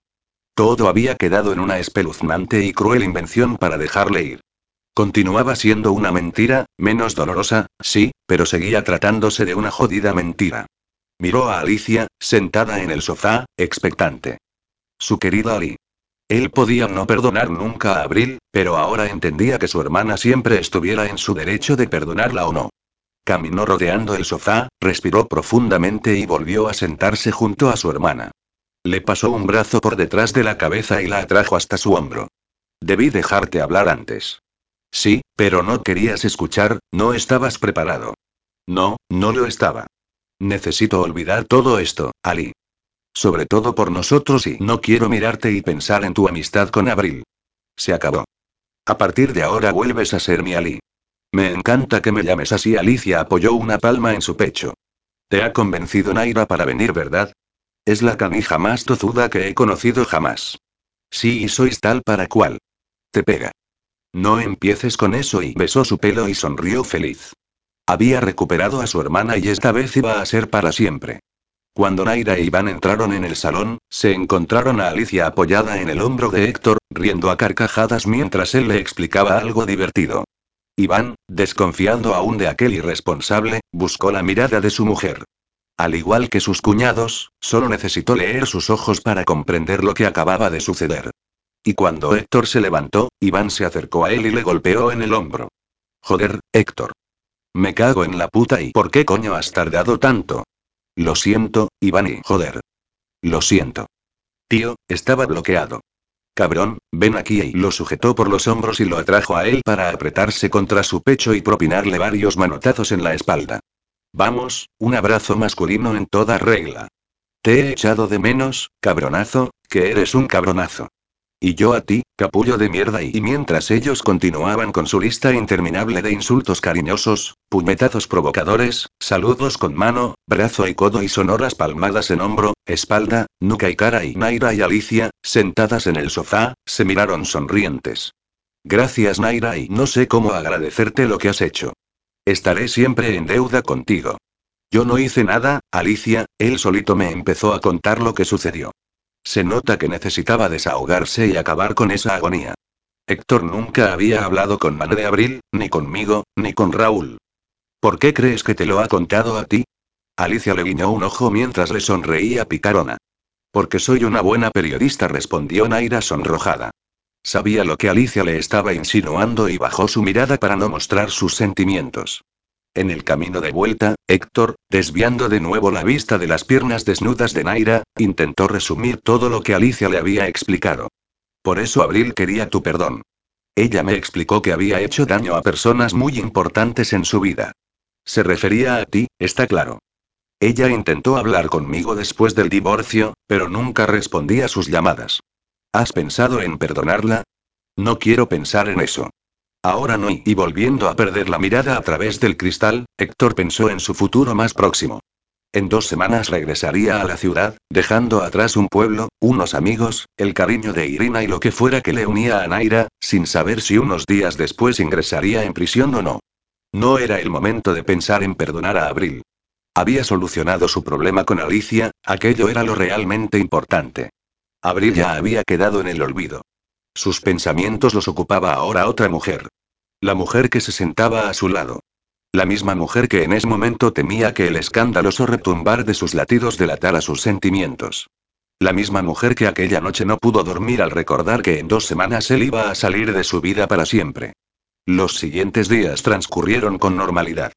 Héctor quería dejar todos los casos de adopción cerrados antes de irse y Naira estaba concentrada en los eventos programados para el verano, así que apenas tuvieron tiempo de compartir un rato de tranquilidad por las noches. Como cada viernes desde que Héctor aterrizara en Villamen, casi dos años atrás, Rita le recibía sonriente en el mostrador de su supermercado. La mugrienta cortina roja había sido sustituida por una puerta de cristal que Héctor había instalado unos meses atrás.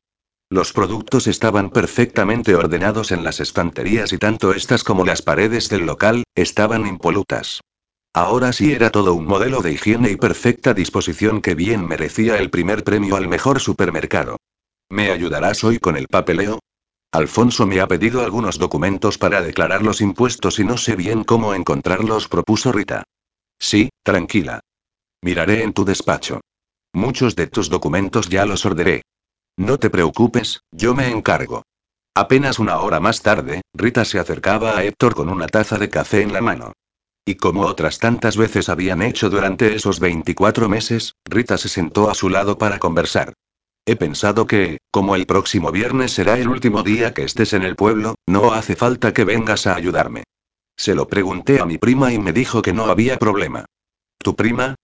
Héctor sonrió, sin querer imaginar qué barbaridad se le habría ocurrido a Rita para decir algo así.